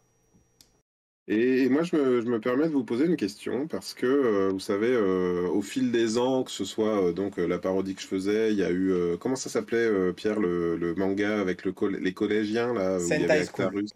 Sentai School. Il euh, y, y, a eu, il y a eu pas mal de, enfin vous savez, euh, même des, des, des, écrivains amateurs qui ont écrit des, des histoires de fans. Euh, euh, et, beaucoup en fait démarraient un peu par la même histoire, c'est-à-dire c'était pas dix ans après, c'était beaucoup plus longtemps après. Euh, donc on n'était plus dans les années 70. Je me permets de montrer une image finalement. Euh, Goldorak, il a un petit côté euh, robot boule disco. Hein Est-ce qu'à un moment donné, dans votre projet, parce que dans beaucoup de projets amateurs que j'ai vus, il y a ce Goldorak V2, vous savez, une sorte de Goldorak amélioré, une sorte de, de, Gold, de Grandizer Kaiser, ou je sais pas comment on peut dire. Euh, Est-ce que vous, ça s'est posé à un moment la question, et notamment, euh, ça, moi, ça m'a un peu sauté aux yeux, et d'autant plus peut-être parce que l'histoire se passe finalement pas 40 ans après, comme, comme, comme aujourd'hui, mais 10 ans après. Euh, la créature qui est en face, euh, j'essaie de la retrouver à l'image comme ça, mais elle, elle, elle, a un côté un peu plus euh, moderne SF, hein, avec des, des, des, choses très organiques comme ça. Ouais. Voilà. Ben, est-ce que, on va dire moment donné... Pardon, ouais. En fait, l'hydragon, c'est la créature qu'on a créée pour l'album. Mm -hmm. Donc là, il faut lui amener quelque chose de différent par rapport à tous les qu'elle peut affronter Goldorak, parce que clairement, Goldorak, il va se faire défoncer. Désolé, ouais, parce que, parce que l'idée, l'idée du scénario, c'était d'avoir euh, un adversaire plus balèze que Goldorak. Voilà. Et, mais, euh, encore une fois, pour, euh, pour dire ce que tu dis, nous, il était de toute manière, dès le départ, hors de question qu'on change quoi que ce soit à ce qu'on a vu. On s'est dit, ils auront les mêmes costumes, ils auront. On a juste, on s'est juste permis un truc, on s'est juste permis d'enlever les points jaunes sur le costume de Vénusia où on, faisait que ça, on trouvait que ça faisait un peu trop les tétons. Voilà, D'accord. Euh, pour le reste, on a rien touché. Est-ce que, vous, est que vous avez laissé le H à la ceinture qui veut dire Hitomi du coup ou pas On a laissé le H à la ceinture qui veut dire Hitomi, on a laissé le M qui veut dire Maria euh, pour Félicia. Ouais, ouais, non, euh... ça, je pense que toucher au design de Goldorak, en tout cas, parce qu'il n'y a jamais rien eu sur Goldorak. Une BD de Goldorak, ça n'existait pas. Ouais. je pense ah. que de toute façon, dans un premier temps. Si, ça existait, les BD luxe quand même. Non, Les il y a trucs pas- étaient- il y a- Je- y a pour pas- la blague, moi je, moi, voulais, je voulais vous accueillir à, à- à l'émission en disant Mais qu'est-ce que c'est que cette merde que vous nous avez il, y a eu, il y a eu de la BD. Ça, c'était du produit de l'époque, comme ça, euh, vite fait. fait, euh, voilà. Une, une bande dessinée franco-belge, album dur, etc. n'y a pas eu. Et, euh, et je pense que de toute façon, voilà, euh, redesigner Goldorak, c'était pour moi la pire chose à faire. D'accord. Ben, euh, je sais pas, enfin, j'ai l'impression en tout cas, dans la- sans doute pas forcément l'attente, ça doit être un peu l'attente des, connaisseurs de l'univers de Gonagai, tu vois, le côté euh, euh, Mazinger Z qui est surclassé, qui vient être sauvé par Great Mazinger et ainsi de suite. Je crois qu'il y a, c'est vraiment une attente de connaisseurs, effectivement, de, de l'univers étendu, on va dire, de la trilogie. Euh, cette dynamique du, euh, du la nouvelle version du robot qui, qui viendrait à la rescousse si tu veux. Et d'ailleurs, le manga d'origine, euh, je sais pas à quel moment il a été fait par rapport à l'animé, si c'était avant ou si c'était après, mais il y a même un deuxième Goldorak sur Terre qui s'appelle Raga, qui est complètement horrible. Vraiment, il est, il est, euh, il est, il est, il est pas beau, il est moche. Et c'est, en fait, on explique que dans, dans le manga, euh, Euphor et et, euh, euh, la, la planète Terre serait un peu euh, des planètes jumelées comme des villes de France et d'Allemagne, vous voyez, et qu'en fait chacun aurait eu sa version de chacun aurait eu sa version, mais l'autre est vraiment ab- absolument atroce. Je, je vais même pas vous le montrer. Mais voilà quoi, il y avait, il y a un peu cette dynamique là, et personnellement, je me suis posé la question en, ouvrant, ouvrant l'album, j'ai vite compris que non, mais tu vois, je me suis dit tiens, est-ce qu'ils auront fait cette euh, potentiellement une sorte d'upgrade, comment ils pourraient l'améliorer et tout. Non, vous êtes resté hyper fidèle au- à vos, à vos souvenirs. Quoi. fidèle. euh, ouais, ouais. Disons que à un moment, s'était posé la question de dire est-ce qu'on explique comment Goldorak plie son bras? Parce que soyons honnêtes, dans le dessin animé, quand tu regardes comme il est fait, il peut pas plier le bras.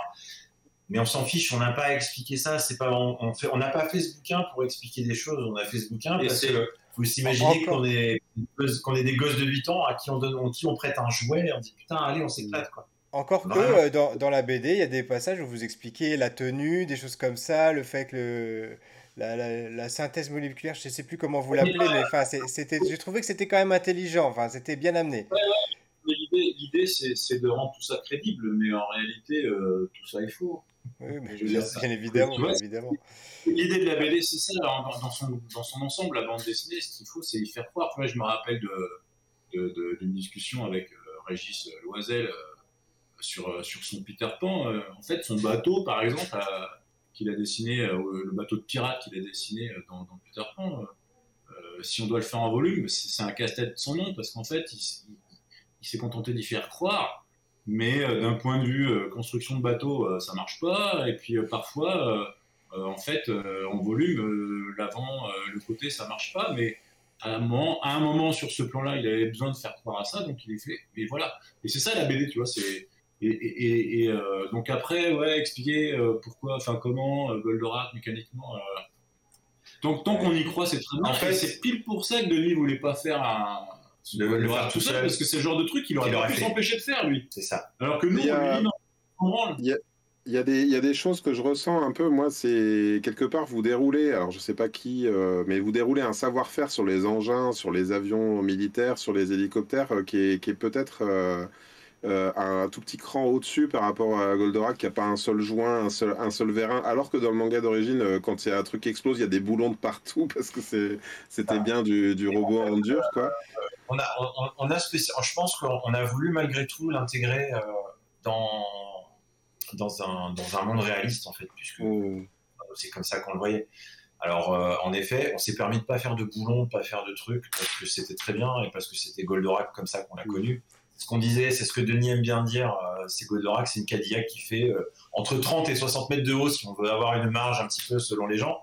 Euh, mais concrètement, c'est ça. Et il fallait malgré tout qu'on la intègre dans un monde réaliste. Alors, Oui. par contre, là où on s'est un peu fait chier, c'est que les bastons dans Tokyo, tu peux faire, si tu veux, tu peux faire. Par contre, on- ce qu'on pourra faire avec le Japon, c'est le Goldorak BD Tour. C'est-à-dire, vous voyez ici, c'est dans cette rue-là que Goldorak, à un moment, se fait défoncer le bras. Euh, et en fait, on, a vraiment, on avait vraiment le, le- le Google Maps de Tokyo. C'est-à-dire que l'hôpital où se trouve Vénusière au début de l'album, machin, ce sont, euh, ce- on, a, on a regardé les hôpitaux, les machins, on, avait, on a vraiment pris les rues telles quelles. Quoi. C'est marrant parce que vous, vous, auriez pu vous affranchir quand même d'un réalisme et de faire un, un, Tokyo de. on a rajouté quelques buildings par-ci par-là pour que le oui, bien sûr. mais, euh, mais tout, ça. En fait, c'est simple. Euh, Goldorak, quand on le regardait, c'est vrai que quand il se battait en ville, euh, bon, c'était des immeubles blancs. Quoi. Tu vois, ça n'allait pas plus loin. Et en général, en plus, les villes étaient plutôt désertes quand on regardait les combats. Bah, il y avait. Il y avait souvent des gens qui filaient en file indienne, mais qui se ressemblaient. voilà, voilà euh, sauf que nous, en tant qu'auteurs de 2021, entre-temps, en influence, on a eu Akira, on a eu plein de choses, quoi. Donc forcément, euh, on est obligatoirement obligé de mettre ces influences-là dans ce qu'on a envie de donner de dans la vision de Goldorak. Notre but, sinon, on aurait fait, enfin, le but n'était pas de faire entre guillemets euh, le Goldorak avec les dessins de l'époque. On n'aurait pas, si on avait fait le choix de recopier les dessins du dessin animé et donc de faire ce truc-là, euh, mais c'était pas notre but. Nous, le but, c'était de l'inclure avec notre savoir-faire et avec la façon dont on l'aurait, notre vision de, de, en respectant l'œuvre d'origine, mais en l'amenant en 2021 avec, euh, avec nos savoir-faire respectifs. Ça, se ressent, euh, d'ailleurs, quand on connaît votre travail, excuse-moi Pierre, hein, je te coupe la chic peut-être, mais ça, ça, se ressent, on sent bien un peu votre patte. Vas-y Pierre, excuse-moi. Tu... Non, mais moi je voulais dire justement, c'était un petit peu mon, mon avis final. C'est vrai que euh, quand j'ai appris qu'il y avait qu'elle y allait, y allait, oh pardon, je vais y arriver, euh, y avoir, une, une BD Goldorak, euh, j'étais euh, j'étais quand même assez surpris. voilà, je me, je me dis, qu'est-ce que ça pouvait donner? Et, quand je l'ai eu entre les mains, bah, je l'ai eu à Noël d'ailleurs, je l'ai eu en cadeau de Noël. Et, et, et, j'étais agréablement surpris parce que finalement, il y a, y, y a, vraiment cette, y a ce respect et il y a eu une bonne transition parce que on est tout à la fois dans la modernité de la BD, comme avec tout ce que vous avez expliqué pendant l'émission ou de ce, à quoi vous avez fait attention, et à la fois on, sent qu'on est euh, que c'est vraiment la suite, euh, voilà, c'est le respect de l'œuvre originale, mais de nos jours avec des problématiques aussi euh, qui sont qui sont les nôtres, etc. Et j'ai trouvé ça vraiment bien. Et du coup, ben voilà, bon, ça c'est l'avis, c'est mon dernier avis par rapport à, à ces discussions de ce soir. C'est si vous n'avez pas eu la BD, allez-y, allez l'acheter, foncez l'acheter, c'est vraiment, euh, c'est vraiment à, lire et, ça, et ça fait plaisir. Et même si, vous, même si vous n'êtes pas fan de Goldorak, vous devez connaître Goldorak, forcément, vous en avez entendu parler. Et euh, vous prendrez plaisir à la lire, à la feuilleter et à voir ce qu'est devenu aujourd'hui la, la BD franco-belge. Moi, ça fait partie des trucs que j'ai bien aimé quand, quand, on a lu le, scénario de, de, Xavier pour la première fois. C'est que euh, moi, je pense vraiment qu'il faut enlever le folklore Goldorak euh, l'histoire de science-fiction qu'il a écrite se tient, tu vois. Et c'est pas, voilà, euh, on, a, on, a, inclus Goldorak dans une problématique, dans, dans, dans, un univers et tout ça, mais, euh, mais, mais en tant que tel, l'histoire, elle tient. C'est une histoire de SF qui est chouette. Oui, c'est à la fois. Il y a, il y a, il y a, il y a l'immigration, il y a, il y a tout ça dedans, si on regarde bien. C'est ça c'est à la fois euh, très moderne, ça rajoute euh, effectivement une problématique, c'est comment c'est un peu un survivant de guerre, hein, euh, Actarus dans, dans l'histoire, c'est comment comment il vit avec ses, ses crimes de guerre lui aussi. c'est il y a beaucoup de c'est assez nouveau. Je pense que c'est une c'est une problématique qu'on lui a qu'on lui avait pas forcément connue dans, dans la série. Euh, moi, j'ai trouvé ça, j'ai trouvé ça intéressant. Je le, je le, recommande pour toutes ces raisons-là. Euh, je, je, me permets du coup de, de vous poser la question. J'ai lu euh, au détour d'un tweet, je crois, de Eric non, Eric Nifl, c'est ça, oui. qui parlait de ton travail et qui Brice et qui disait que après ton passage sur Frédéric Nifl, excuse-moi. Frédéric Nifl, qui parlait de ton passage sur Goldorak et du fait que ça avait euh, rendu ton dessin sur Frunk plus réaliste. Euh, qu'est-ce que tu en penses? Est-ce que tu penses que y a eu une influence? Et par là même, tous les deux, est-ce que vous voulez parler, nous, parler de, vos projets euh, à venir ou en cours? Ben, écoute, avant Frunk, j'avais de toute fin. Après, on va dire que j'ai eu pas mal de, projets assez différents avant de dessiner. Alors, il s'avère que voilà, le projet actuel que je fais, la Frunk chez Dupuis, on est sur une série d'aventures tout public euh, avec euh, avec l'espèce de côté euh, humour aventure, mais en même temps avec les petits codes de manga que j'ai que j'ai incrusté, mais avec une, une couche franco-belge en fait. Voilà. Mhm. j'ai vraiment essayé de faire un mélange, un mélange des genres, et puis il s'avère que le scénariste Olivier Boquet était, je pense, un scénariste de manga qui s'ignorait parce qu'il y avait vraiment, j'ai retrouvé en fait ces éléments d'aventure. C'est-à-dire que quand j'ai lu ce projet-là, euh, j'ai retrouvé euh, l'aspect Dragon Ball, tu sais, le côté mmh. aventure où tu vas te marrer, mais en même temps tu vas avoir des moments un peu, un peu, un peu tristes, des trucs. voilà, c'est une vraie aventure, voilà. Et il est fort évident que Goldorak a une influence, euh, mais en même temps, Goldorak m'a rappelé un réalisme que j'avais un petit peu remis de j'avais un petit peu mis de côté quand j'ai bossé sur les premiers tomes. Et je pense que ce qui est intéressant, c'est que aujourd'hui, en effet, quand je travaille sur Frunk, il y a, j'essaye de marier, de, trouver l'équilibre euh, parfois un peu fragile entre le côté réaliste que j'aime bien, mais en même temps le côté un peu cartoon aussi que, que je veux avoir sur ce jeu, que, je, qui est beaucoup, finalement en plus beaucoup plus naturel pour moi qu'un dessin purement réaliste. Euh, donc euh, voilà, bah, après, euh, que dire en ce moment, beaucoup de boulot hein, pour changer. Je peux, avant que tu enchaînes, je peux donner moi mon point de vue sur. Parce que pour le coup, je, je suis pas trop mal placé pour parler du, travail de Brice quand même. Et, euh, et c'est marrant parce que en fait, ce, côté un peu réaliste, c'est un virage qu'il avait amorcé avant qu'on fasse Goldorak. Parce qu'on avait commencé déjà à en parler. Et, euh, euh, ouais, tu te rappelles pas? Non, mais. Et, et, justement, à un moment, Brice avait exprimé des doutes parce qu'il avait peur d'aller trop dans le réalisme pour Franck. Il avait pas tort en fait. Et euh, c'est tombé un peu au même moment où quand, on, a, bossé sur Goldorak et tout ça. Euh, donc l'influence a effectivement euh, sûrement été là aussi. Mais je pense qu'au contraire, Goldorak, comme il vient de, l'exprimer, a su lui apporter la rigueur nécessaire pour profiter de l'un et de l'autre. Parce que dans Goldorak, c'est pareil. Au premier coup d'œil, on regarde, on, a vraiment l'impression d'avoir une BD très très réaliste. Mmh mais si on regarde bien les dessins, euh, il y, y, a des moments où les personnages sont, sont, sont, un peu. Bah, en plus, de toute façon, déjà, tu as Rigel et Manta qui sont au milieu du reste. C'est comme dans le dessin animé, hein, je veux dire, tu as, des mecs caricaturés à mort, et des expressions euh, très sympas, très manga. Et en fait, on est, on est vraiment dans un semi-réalisme. Et, et, lui, comme moi, et, et même, euh, même pour Denis, c'est le cas, euh, ça nous a équilibré les balances à ce niveau-là. Mm. Et moi, personnellement, c'est euh, vachement agréable parce que c'est la balance que je cherche depuis que je bosse. Pour rejoindre à ce que tu disais en plus euh, sur ton propre travail tout à l'heure, Greg Deezer, sur tes débuts avec M, le réalisme et tout. Sur les hydres d'Arès, j'étais parti sur quelque chose d'assez réaliste parce que pour moi, à l'époque, le, projet le réclamait. Euh, et puis je m'étais dit, quelque part, euh, comme ça, je vais apprendre à dessiner pour de vrai, tu vois. Mm. Et, euh, mais en fait, après, je me suis retrouvé aussi un petit peu enfermé dans. Pas, pas, pas par les enfin, l'éditorial ou quoi, mais moi-même, je n'arrivais plus à sortir et j'avais perdu un peu mon dessin. Donc j'ai travaillé là-dessus. C'est un virage que j'avais commencé à amorcer euh, avec le tome 1 de No, euh, où j'ai commencé à être bien. Je me suis dit, ouais, voilà, là, là, ça commence à être intéressant, en tout cas pour moi, ce que je fais. Mm. Et Goldorak a vachement apporté ça et je pense que ça a été vraiment le cas. Euh, c'est pareil. C'est surtout que maintenant j'ai compris comment j'arrive à ajuster la balance, à de dire je, si je tire plus vers l'un ou vers l'autre. C'est-à-dire que maintenant, j'arrive beaucoup plus facilement parce que du coup, pour répondre à ta question, donc actuellement, donc Flunk, c'est euh, la série en cours. Là, je vais commencer le neuvième tome euh, en milieu d'année. Euh, sachant que pour l'instant, il y a au moins une douzaine de tomes de prévus, si ce n'est pas plus, on a d'autres idées. Et actuellement, je, je, travaille aussi avec Jean-Luc Istin dans sa collection pour Elf, etc. Et du coup, là, je suis dans un truc vraiment très, très, très réaliste. Mais du coup, je suis sur la balance entre les deux, mais maintenant, j'ai compris.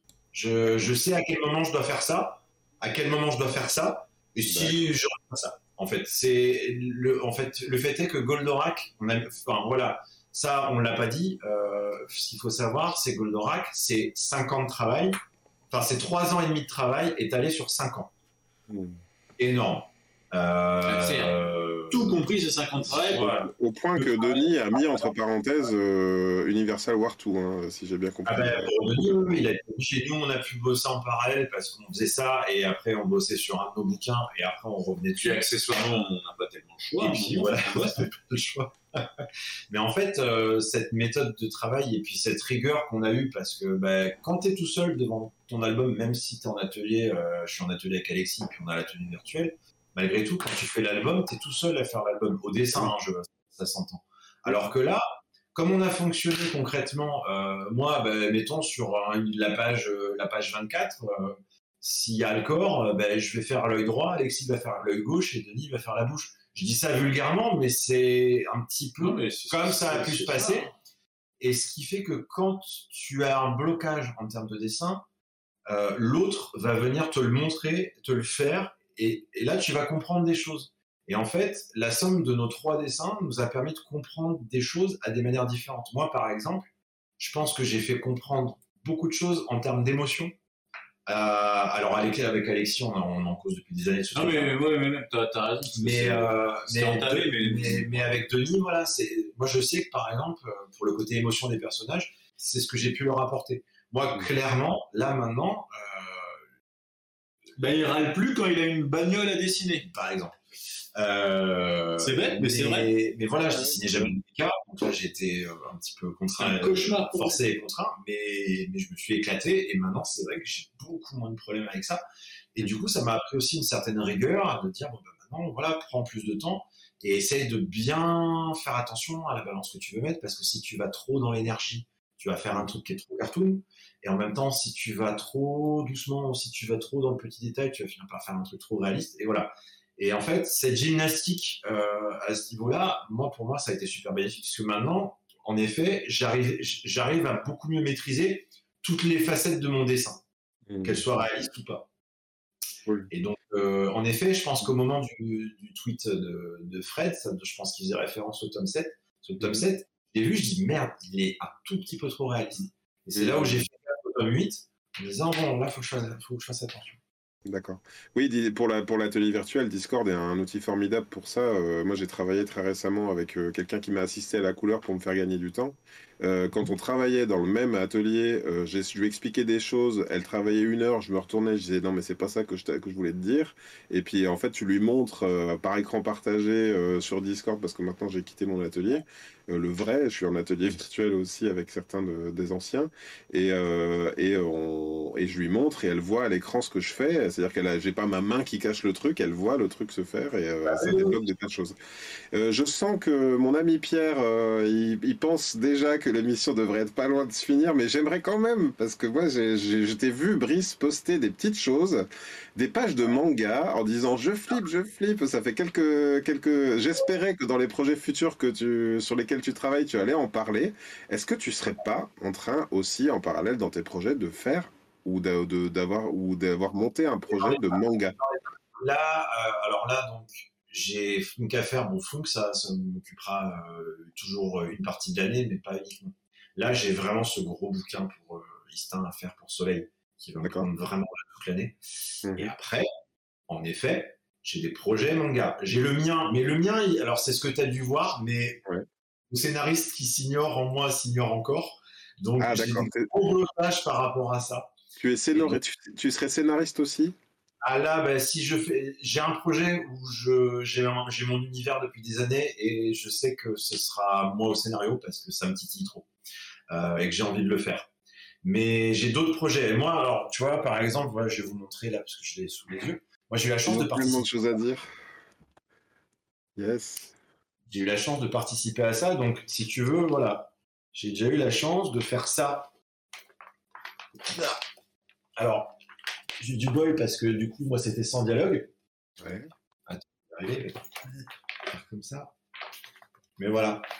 J'étais euh, pour le magazine Tezukomi, donc un magazine d'hommage euh, à Tezuka au Japon. Donc, j'ai eu la chance de, de, de participer à un des tomes.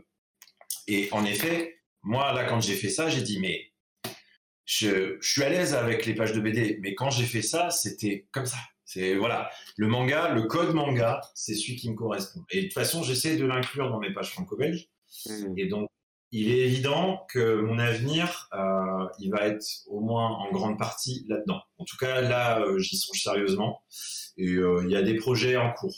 Mais j'irai même plus loin, c'est que c'est les codes manga, c'est ce qui nous est le plus naturel au final aujourd'hui. C'est ça même lui, même lui, il a fini par admettre que c'est un, c'est un, dessinateur. Euh, je me suis aperçu que j'étais vachement plus manga en fait que je ne le alors que alors que lui était persuadé qu'il était très comics. Mais encore une fois, c'est vrai que si tu fais le parallèle, manga, on n'est pas si éloigné parce que tu as ces côtés chapitres, tout comme tu as les, les, fascicules avec les chapitres de 20 pages. Et puis j'ai déjà fait un comics, donc autant essayer de faire du manga. T'as raison, exactement. C'est ça. Et toi, du coup, Alexis, quels sont, quels sont tes projets alors, du coup? Alors, bah, écoute, figure-toi que c'est un peu, ça va être un peu redondant parce que, en fait, je, travaille aussi sur un album euh, dans l'univers euh, d'Orc et Gobelin euh, dans, dans la, collection de Jean-Luc Istin. par contre, c'est, c'est pas du tout avec Brice, parce que lui, c'est avec un scénario de Jean-Luc et moi, c'est avec un scénario d'Olivier Perru. Et puis il se trouve que bah, les, les, plannings se sont s'étant forcément un peu alignés avec Goldorak et tout ça, bah, là on se retrouve à bosser chacun sur notre album en même temps.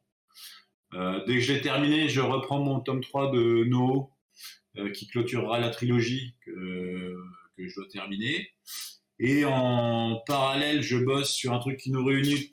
Aussi tous les deux, dont, il n'a pas parlé, qui, qui, qui, est un projet de science-fiction euh, un peu post-apo qui se fait chez Comics Bureau sur lequel Brice fait le storyboard, Ronan Toulouat fait le dessin, Johan Guillaume fait la couleur, mais c'est aussi du dessin parce qu'il y, a une partie peinture, et moi je suis à la direction artistique euh, de tout ça.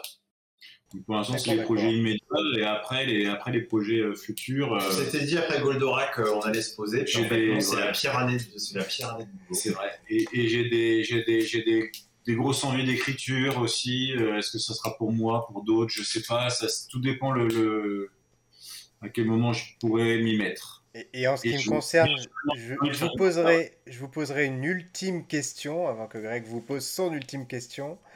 Euh, y a-t-il un autre projet? Y a-t-il un autre euh, Goldorak Ça pourrait même être un Batman, pourquoi pas? Est-ce qu'il y a un autre euh, héros sur lequel vous auriez envie de bosser? Alors, moi, déjà, je pense qu'il y en aurait plein.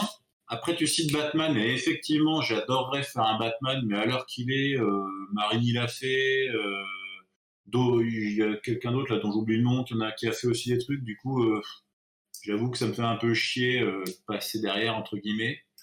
Euh, après, dans, dans, dans l'univers de, de l'anime, tu parlais de Cobra tout à l'heure, ça me ferait kiffer, mais à un point, t'imagines même pas.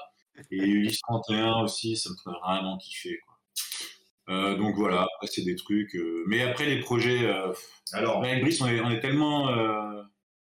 on aime tellement ce média et, on est tellement éclectique qu'il y a plein de choses. Tu vois, y a, on a aussi envie de, faire tous les deux ensemble du récit beaucoup plus intimiste. Un jour, on. Ouais, moi, en fait, j'aime tellement de genres de BD différents que de toucher à tout en fait. Parce que mes envies de scénariste sont pas forcément les envies de dessinateur. c'est hmm.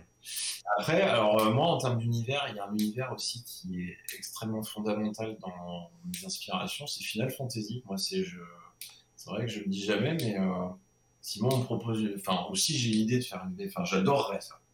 Mais pas forcément pas un épisode en particulier. C'est juste euh, L'univers, c'est ça, les, les chocobos, les choses comme ça, ouais univers comme ça, euh, fantasy à la fantasy Jap, euh, moi c'est vraiment tous ces trucs-là, moi je, kiffe, tu vois. Euh, moi tu me fais regarder la puta de, Miyazaki, je suis, je suis à fond. C'est moi c'est vraiment tous ces univers-là qui me font kiffer. Après moi faire un Alien ou un Blade Runner, un truc Alors que lui il est beaucoup plus dark. Moi je suis, moi il y a un côté très, très, mais bon t'as un petit peu de ça aussi. Mais moi le non, j'ai de ça aussi, mais, mais dark je pourrais pas.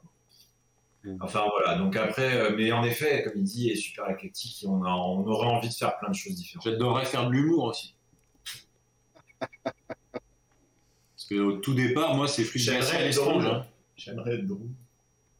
Ah mais de toute façon, vous avez, enfin, vous avez tous les deux un rythme. Moi, je vous, je vous vois sans, enfin pas sans cesse, mais. Ouais, on a même un peu le jeu à un moment. Et, ouais, voilà.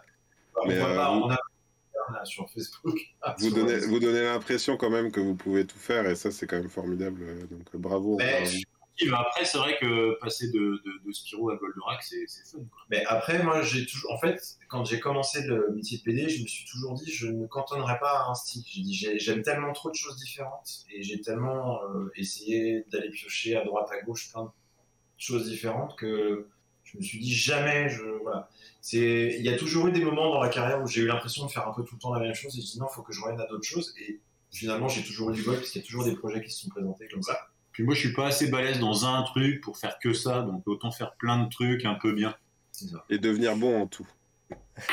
Si ça peut arriver, il suffit d'un projet qui explose pour qu'après tout le monde te trouve génial. Hein. Mais je pense qu'on est, on est déjà pas mal à vous trouver tous, génial, tous géniaux. Mais euh, je sais je, sais pas si je voulais en parler ou pas, mais euh, je, dois, enfin, je vais, je vais l'évoquer de la manière dont je l'ai compris. Euh, euh c'est pas forcément pour polémiquer, mais j'ai cru voir à un moment donné que, alors que vous étiez tous sur les projets, donc vous n'étiez pas cité dans les articles qui en parlaient, c'est quelque chose qui, qui, se maintient encore comme tendance ou bien non, c'était juste accidentel. Ça a été, ouais, ben c'était, c'est un truc sur lequel on était vigilant dès le départ parce que forcément les, les, les stars de la BD du groupe c'est Xavier d'Horizon et de Denis euh, donc il était bien évident que les médias allaient de prime abord s'intéresser euh, direct à eux. Euh, donc on a toujours été vigilant pour, pour, pour, bien parce que vraiment le, le collectif sur cet album est primordial pour nous tous. C'est vraiment que ce soit voilà que tout le monde joue le jeu et et, ça a été le cas. Après, il y a eu évidemment quelques trucs, mais, euh, mais ça, ça, a été vite rétabli. Bah, bah, ça a été vite rétabli parce qu'à la sortie du livre, en fait, euh, pour euh, tout ce qu'on a pu avoir comme interview, comme, comme intervention, etc., on a toujours valorisé le travail de tous les cinq. Plutôt que, voilà.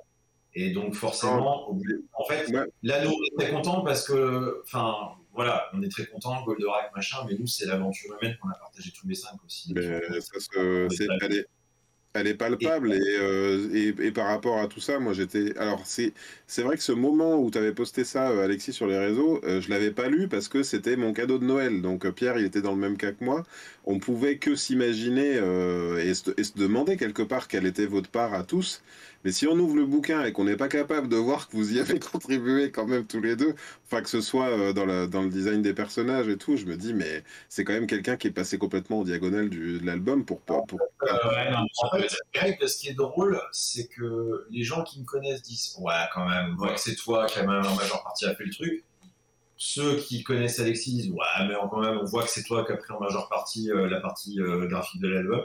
Et pour Denis, c'est pareil. Et là, on est super content parce que si chacun, veut dire que le les gens proches qui te connaissent, qui connaissent ton dessin, retrouvent en majorité le tien, alors que ça et, que ça fait ça pour chaque personne, on a gagné quoi. Tu vois, on a réussi à fusionner les trois et en même temps à faire euh, que. Euh, Puis tu sais, les, les, petits moments où ah, tu vois là, cette case-là, celle-là, je sais que c'est toi. Eh non, loupé. Eh ben non, eh ben, je vais vous dire, moi, le, pari gagné, enfin moi, je, bon, je suis quand même assez connaisseur en dessin pour, pour en juger, je crois, euh, c'est que j'ai lu et j'ai refeuilleté et j'ai observé et j'ai lu l'atelier virtuel à la fin, et franchement, je peux le dire, pour moi, les, les pistes sont complètement brouillées. Euh, quand je vous ai dit qui fait quoi, et la réponse, je m'y attendais un petit peu, parce que je la question n'était pas, elle était pas à mon attention. Je n'attendais pas la réponse, moi, je l'avais compris.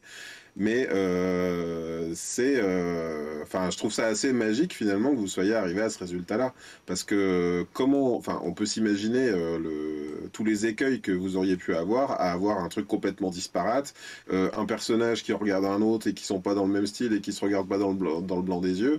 je veux dire, c'est et, non, c'est complètement homogène et c'est, il y a des, il y a des fulgurances graphiques, c'est beau, c'est beau. Allez-y, achetez-la, voilà. Le, fait euh, tu l'as dit, moi je dirais que le mot simple c'est la magie. Euh, voilà. Euh, après, on se connaît tous suffisamment pour ne rien se laisser passer. Mmh. Et on n'a rien laissé passer. Il y a eu des moments compliqués. Hein. Il y a eu des moments où on s'est dit ah ouais mais là non. Et, le, fait est que attention, on est cinq. S'il y en avait un qui disait, s'il y en avait quatre qui étaient contents et s'il y en avait un qui disait ouais mais là non, eh ben on recommençait.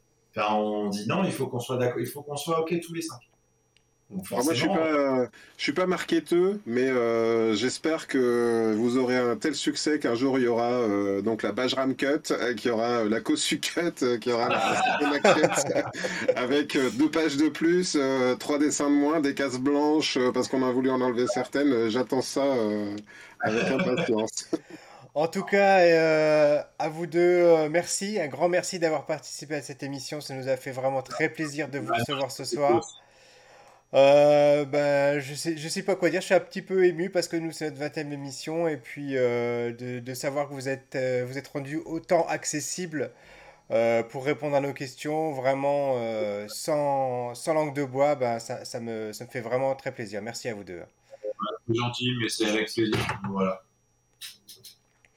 Et donc, euh, bah, avec euh, Grégory, on donne. euh, Vas-y, tu voulais terminer, Greg? Non, est-ce qu'on pas de reco hein, cette semaine, c'est ça? On a déjà une grosse Oui, recommandation. oui, on a déjà fait. On a, on déjà explosé nos, nos records de, de temps euh, passé par rapport aux Ouais. autres émissions, donc il n'y aura pas plus de ça. recommandations. Donc, Bon. euh, avec euh, Greg Dyser, on vous donne rendez-vous euh, la semaine prochaine pour une nouvelle émission du Café le Multiverse, un 21e épisode. En attendant, portez-vous bien et ciao, au revoir à tout le monde. Salut, salut. On aura plaisir à vous retrouver dans Merci une à vous deux. Oui, oui, oui, on vous... revenez Si quand vous, vous avez voulez. d'autres actus, euh, revenez quand vous voulez, les garçons. Avec plaisir. Plaisir. Bye.